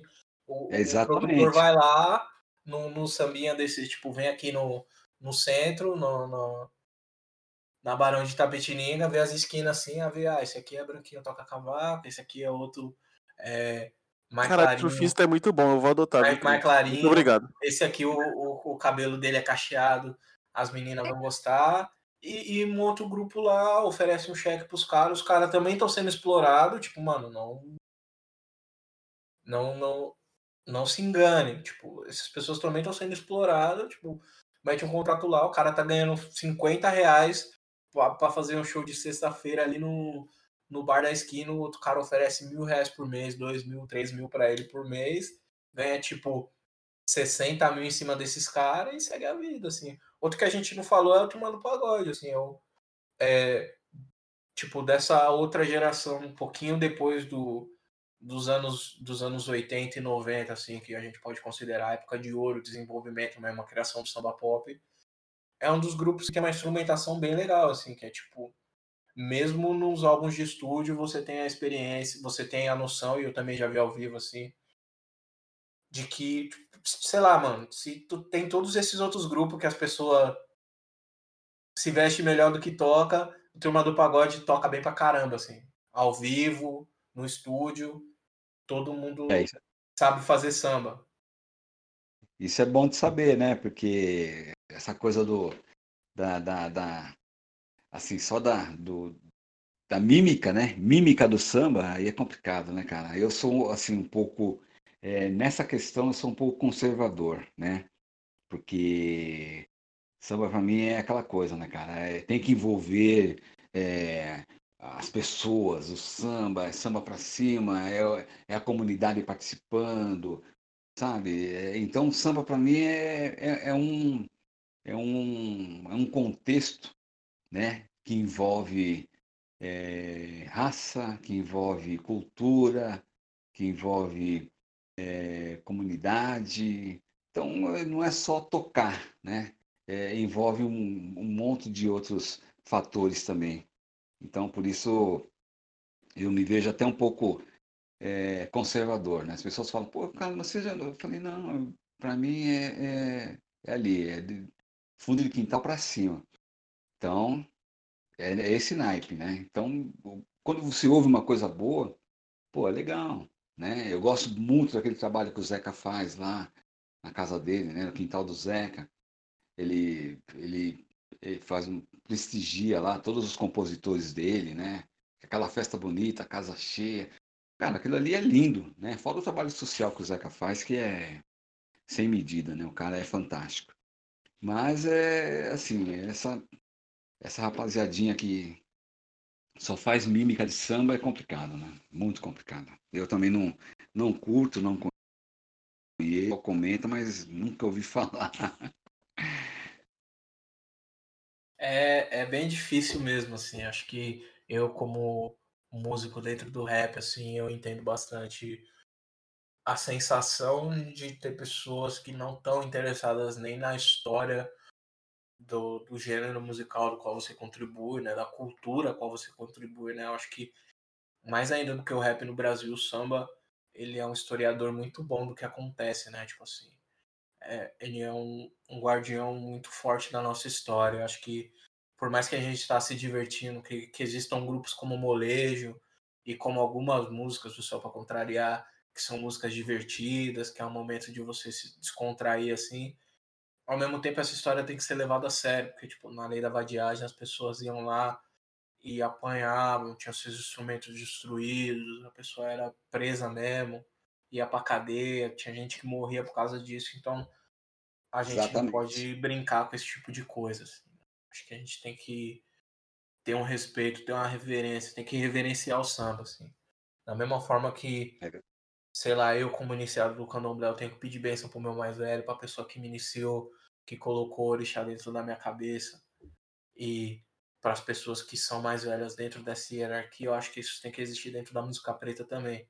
Foi assim que a gente conseguiu fazer a manutenção do mínimo de cultura que a gente tem hoje, mesmo tendo sido sequestrado, assassinado, colocado nessa uhum. posição indefensável, assim, tipo, é impossível uma pessoa sobreviver sem acesso à sua língua, sem acesso à sua cultura, e a gente provou que é possível, assim, então tem que tratar com muito carinho, com muito respeito, com muito cuidado, quando for pôr a mão no samba, mano, é não deixar o samba morrer, é cuidar de quem cuida, que nem a gente falou no começo do, do podcast, mano. Da nossa cultura oral. E pra gente terminar, né? Com aquele lugar onde, assim, tipo, no lado negro ninguém fica isento, né? Todo mundo tem que se posicionar, tem que escolher as coisas. Vamos escolher aqui cinco discos, pode ser ao vivo, pode não ser ao vivo, pode ser o que vocês quiserem, e de samba ou de pagode que, tipo assim, são essenciais para as pessoas. Assim, quem, quem quer começar com esses cinco? Top 5 discos. Top 5. Avisado, né?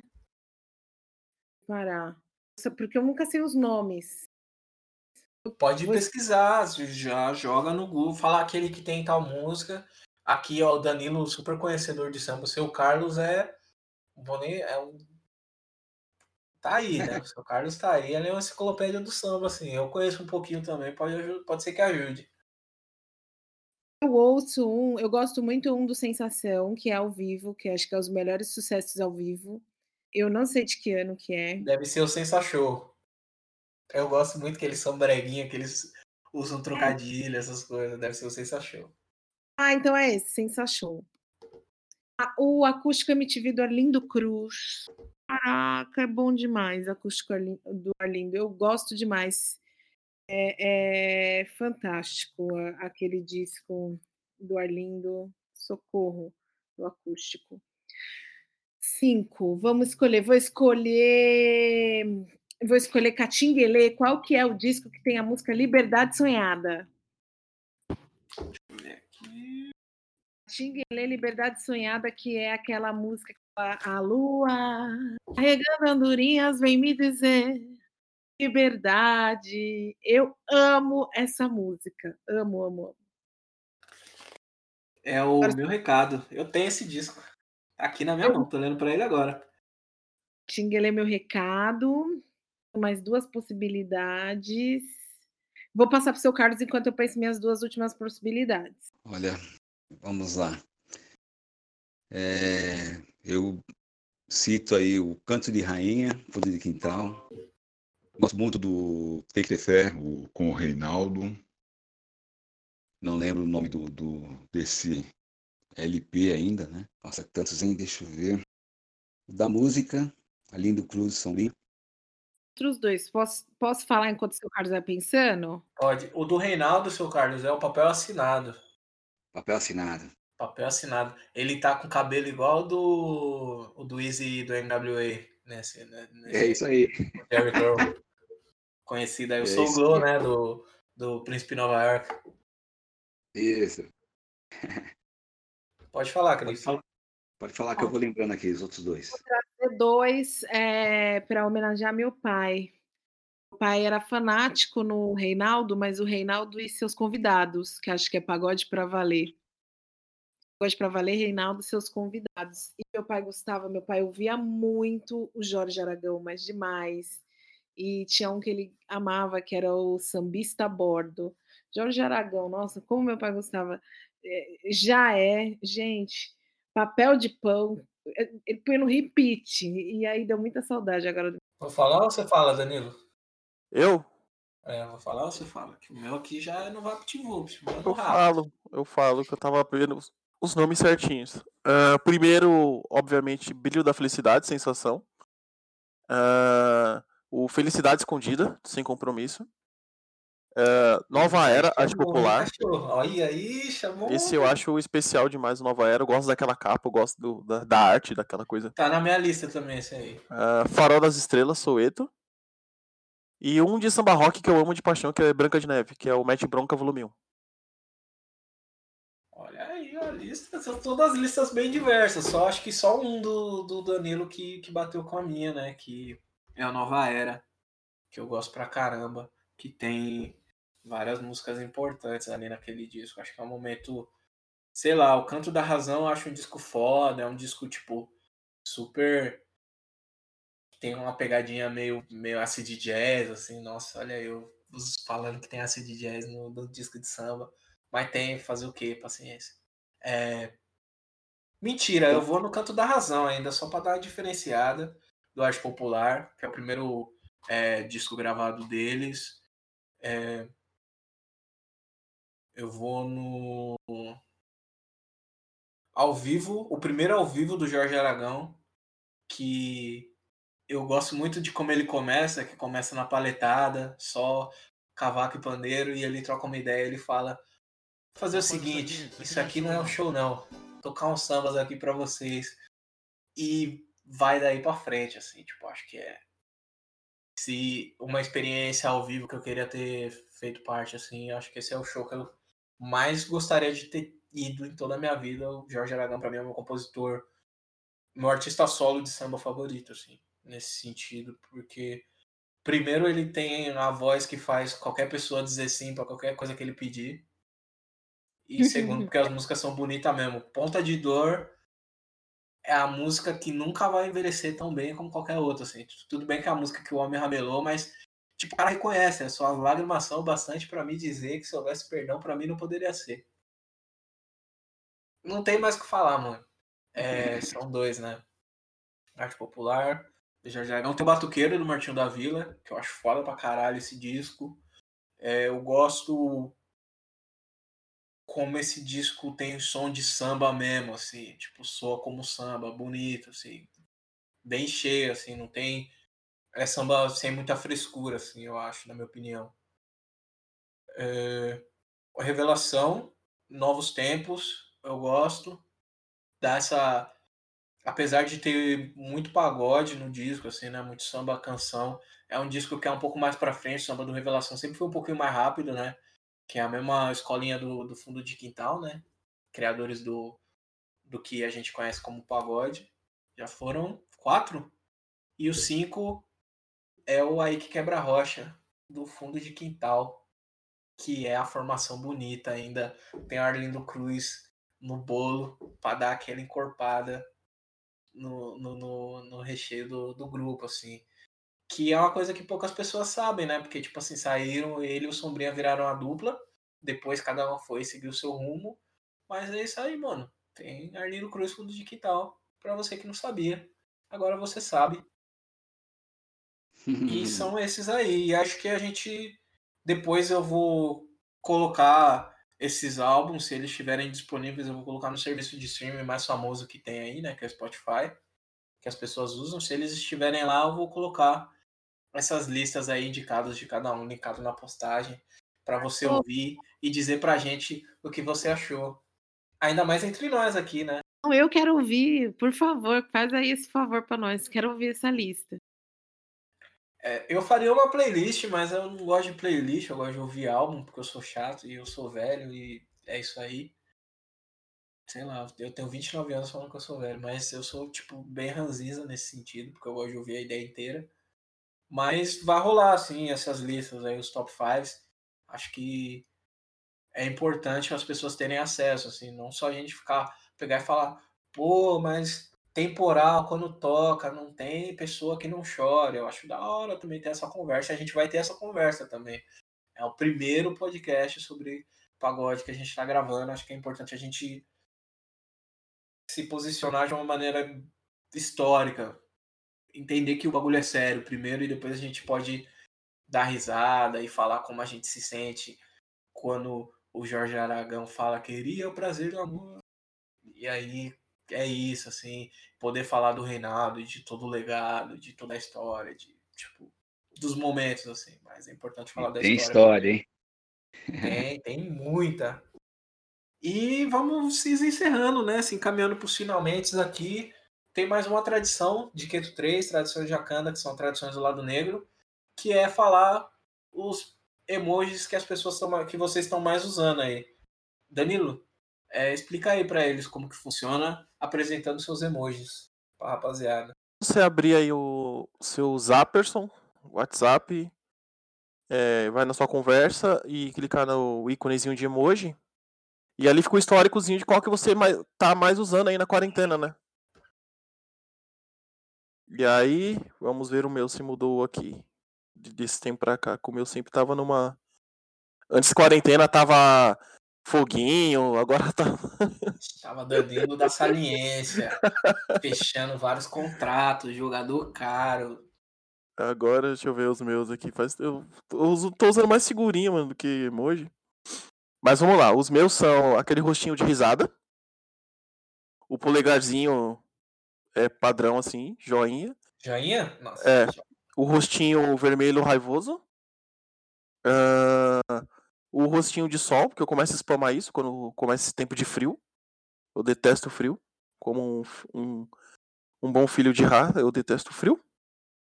E meu emoji padrão, que é o rostinho assim e os coraçãozinhos em volta. Que eu uso pra quase tudo, porque meu sobrinho manda muita coisa para mim, eu mando muita coisa pro meu sobrinho, pro meu irmão, eu sempre mando isso e esse rostinho com coraçãozinho. Eu mando pra qualquer pessoa, na real. Mas é o, é o top, top, top one, que eu acho que é esse rostinho com coraçãozinho. E você, Cris, qual é a sua fileira de emojis aí que você mais usa? Pode ser a vertical, a horizontal. É, eu não hoje eu sou eu sou aficionada nas figurinhas. Mas você usa, só só abrir lá, deve ter. É. Antes da figurinha tinha um emoji. O eu tenho um coração é marrom, né? Que eu mando para gente preta, o coração marrom, e o vermelho que eu mando para o público em geral. Pro surfista, os caras de surfista. Felipe Dilon recebe o vermelho. É. A faca. Eita. É, faca. Mando muito pra minha equipe, minha equipe. Faca no dente, mano. Vamos lá, enfia a faca nisso aí, vamos cortar e tal. Tem um foguinho, tem um fogo, tá sempre pegando fogo aqui, e tem a boca do beijo. Olha aí. Tá Olha, é foguinho e beijo, hein? Pegou a dupla aí. Fogo é. beijo. Beijos tem... quentes. É. Não é pra todo mundo, não. É só pra algumas pessoas específicas. Só para os seletos. Seletos. Para as figurinhas, para as pessoas falar das figurinhas. E esses beijos tá rolando pra pagodeiro? ah, não mais. Pagodeiro é só faquinha, só, pai. Agora é só faquinha. Nunca mais relacionava com o pagodeiro, pelo amor de Deus. Aliás, não tô me relacionando nem com o homem mais. Cara, eu uso bem, bem pouco. Eu, emoji eu, é o joinha, é, o punhos Black Power. Geralmente a gente está falando com os brothers, né? Falando de algumas situações. A gente está sempre um motivando o outro aí. Deixa eu ver o que mais. É... acho que praticamente emoji só, só esses dois. O sorriso, né? Sorriso, ver o punho, o joinha, o sorriso. É, emoji é só isso aí, o demais é tudo figuras. Sim, Perfeito. esperado, né? O Carlos já é avô, não tem tempo pra ficar perdendo o WhatsApp igual nós, jovem, tudo cheio de, cheio de assunto. É grupo aqui não falta, viu, meu irmão? Discussão também aqui não falta. Né? é, isso aí. Muita eu vou falar coisa, os meus. Meu é o coração azul, porque a minha cor favorita é azul, então se quiser me dar algum presente de vestir, de preferência azul ou roupa branca, né? Eu, como macumbeiro, roupa branca, você nunca vai errar, você me dá uma roupa branca. Tem Sim. relação com a música do Simonal? Sim. E, e, a, e roupa azul, se você me der também, porque eu gosto de azul, assim. É, tem a carinha amarela chorando. Tem a carinha vermelha com a língua para fora, que é tipo quando você tá se sentindo bonito. Aí você manda essa cara. Tem o milhozinho. O milhozinho é, quer dizer corny, do, que é uma gíria em inglês para quando uma coisa é muito brega, assim, que as pessoas também chamam de cringe. também em inglês, que é tipo constrangedor pra caramba, assim, que é tipo você ser brega a ponto de ser constrangedor, que foi eu salvei uma figurinha nova aqui no, no meu WhatsApp, que é aquele menino surfistinha lá que fica usando diálogos de comédia romântica nas pessoas, assim. E aí tem uma dele com o textinho Roi embaixo, que é para coisas bregas. Eu sempre vou usar ela. Vou compartilhar com vocês depois, porque eu gostei muito dessa figurinha. Ai, manda, eu amo figurinha. E a última é o drip da saliência, né? Que são as três gotinhas, assim, ó. Que é isso aí. Quando tem alguma coisa, tem a saliência, que é uma coisa que você acha bonita, que você acha sensual. Aí você pode mandar três gotinhas. Mas é isso, gente. Eu queria muito agradecer a presença do seu Carlos. É, foi Eu muito educativo, assim. Eu, a gente aprendeu bastante. É importante que essas discussões sobre o que a gente gosta, né? Essa percepção de que por que que eu falo para as pessoas que a gente não deve usar pagode 90? Pagode 90 é essa invenção aí desses pessoal pálido que acha pagode brega, acha zoado pra caramba, ouve o bagulho de forma eh, irônica, né? Tem esse bagulho de que ouve na zoeira. Sempre é associa com churrasco na laje, assim. Não que seja errado, mas sempre vem com essa conotação. Ah, ouvi um raça negra na laje comendo um. Sabe? É, é muito. Cris, muito obrigado por essa gíria. Cara de surfista, eu vou usar isso agora. É, Não, não que pessoas negras não surfem, né? Mas É. é que, tipo assim, a imagem, o estereótipo de, de surfista, né? Que são essas pessoas que trazem o estereótipo pra música, é, pra, tudo que a gente faz, né, mano? Que tem esse, esse, esse outro rolê, né? De, de sei lá, de, de, de usar essas palavras num tom pejorativo, né? E pagode 90, de certa forma, é uma coisa que dá uma depreciada, né, mano? O pagode, como a gente conhece, como a gente gosta, ele existe há mais de 30 anos já. E não tá resumido aos anos 90. Se os anos 90 pode ter sido um momento de ascensão, sim, pode ter sido uma, uma época de ouro. Mas, sei lá, ninguém fica falando aí, ah, vou ouvir um rap 90, vou ouvir um, um folk 90, vou ouvir uma polka 90. É pagode, mano, é samba, no final tudo é samba. Se, sei Verdade. lá, mano, se, se, se o seu nosso sargento falou que tudo é samba, quem sou eu pra falar que tudo não é samba? E pra falar que no, no pagode 90 não é, é coisa de, de, de maluco, tá inventando moda aí pra querer ser, ser hipster. Quem sou eu? Qual é a minha contribuição? Qual é a minha senioridade dentro do, do samba, dentro do pagode, dentro da cultura preta, pra falar que não é, mano. Por isso que é pagode, mano. Não existe pagode 90. Pagode 90 é a invenção dos, dos surfistas pra depreciar nossa arte, mano. Muito obrigado, seu, seu Carlos. Tá ok, eu agradeço, viu? Obrigado pela oportunidade de estar aí com vocês também. A gente é bom, né? Estar com jovens, né? Ouvi-los também, saber o que eles pensam, né? É muito legal. Parabéns para vocês pelo podcast, tá? Nossa, a é, gente agradece a, a gente agradece. É? Você tá aí, a aula aí, o, Vixe, o doutorado do samba, o- a palestra. foi isso, só, só recebendo, né, mano? Só recebendo. Cris, muito obrigado. Primeiro por ser essa pessoa maravilhosa que você é, é, ajudar tantas pessoas assim é, e posicionar essas pessoas para que elas fiquem num lugar onde elas conseguem ser elas mesmas, não só com o seu podcast, mas com seus empreendimentos, né? A gente sabe que você tem esse compromisso com, com a diversidade, você tem esse compromisso com a inclusão, você tem esse compromisso com o respeito entre as pessoas, né, mano?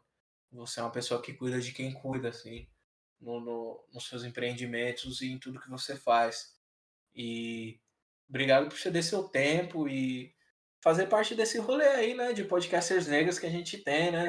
A gente grava aí com, com, com, com História Preta, com o Negro da Semana, com Depois da Roda, com, com Pretas na Pretas na Rede, Siriricas e tudo mais. E é isso, mano. A gente vai fazendo esse Megazord aí, tipo, criando essa identidade e transformando. Se a gente é 54% da população, vamos ser também nos podcasts. E obrigado por ser tudo isso no, no pessoal e também ser uma excelente podcaster, assim. Por participar, aceitar o convite. Cara, eu que agradeço. Depois desse agradecimento aí, eu vou até dormir mais confortável aqui. Muito obrigada. Eu que é, fiz questão de participar, que assim, vocês são muito importantes para gente lá no Meteora, quando a gente as coisas, Renata falava, nossa, mano, vamos fazer, porque o Augusto também faz, não sei o que, blá, blá, blá. vocês motivaram a gente, né? Fez, fez muita diferença. E eu só tenho que agradecer, foi um maior prazer estar aqui com vocês. A gente agradece. Nossa, você é louco, de coração. assim, Portas é abertas. é, como o Augusto diz, é, já é visita que pode chegar e abrir geladeira. Ó, e Renata falou que que estava num papo aí com você, Augusto, para fazer um meteora lá do, e Lado Negro, pagode. Pois, hein? Ela me pilhou aqui ontem, porque eu já combinei com o Augusto e não sei o que. Tá, tá, tá. Eu Falei, tá bom, amiga, vambora, vambora. Não, vamos, vamos fazer essa série botar ela pra andar com grandes nomes, assim. Tipo, a gente falou, ah, tem tal pessoa aí que faz samba, que é legal, que a gente ama, que eu já chorei ouvindo a voz dessa pessoa, que eu já chorei ouvindo tal pessoa, assim. A gente vai tentar, né? Tipo assim, lógico que a gente vai conseguir coisas bem legais, mas aí.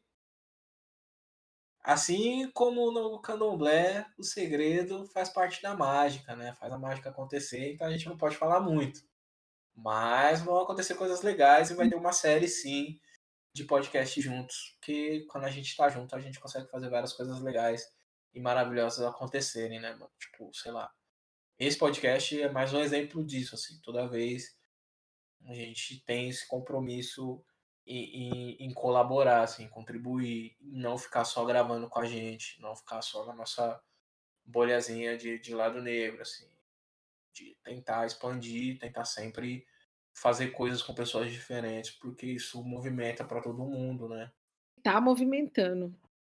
E, gente, muito obrigado. Se ficou faltando algum grupo, alguma música, ouçam os discos aí, mandem os comentários, sigam o Meteora, sigam a Cris, sigam a Renata, sigam o seu Carlos. Vão lá ver a reforma da casa dele, ficou maravilhosa. Sigam Ver a família dele também, que ele. família muito bonita. Obrigado. Só buscar aí no, só buscar aí no Google Extreme Makeover é, Família Antônio, que você vai achar os vídeos. Não, vai estar aí também no- É. no- nos links, se, se vocês quiserem. E contratem, hein, mano. Peçam aí comida no restaurante da Cris. Contratem a consultoria do, do, do seu Carlos pra gente movimentar esse dinheiro. Não adianta só falar de representatividade se não gasta dinheiro na empresa dos pretinhos. Vamos movimentar essa grana entre a- na nossa comunidade. Se todo mundo fica rico, ninguém fica pobre, mano. Esse é o papo. Somos heróis de osso africano e até a próxima. Dá tchau aí pro pessoal. Beijo. Tchau, pessoal. Eu ia falar tchau, surfistas, mas esqueci que o nosso povo. Nosso, nossos, nossa, nossa plateia não é, é surfista com, com estilo, não é surfista padrão.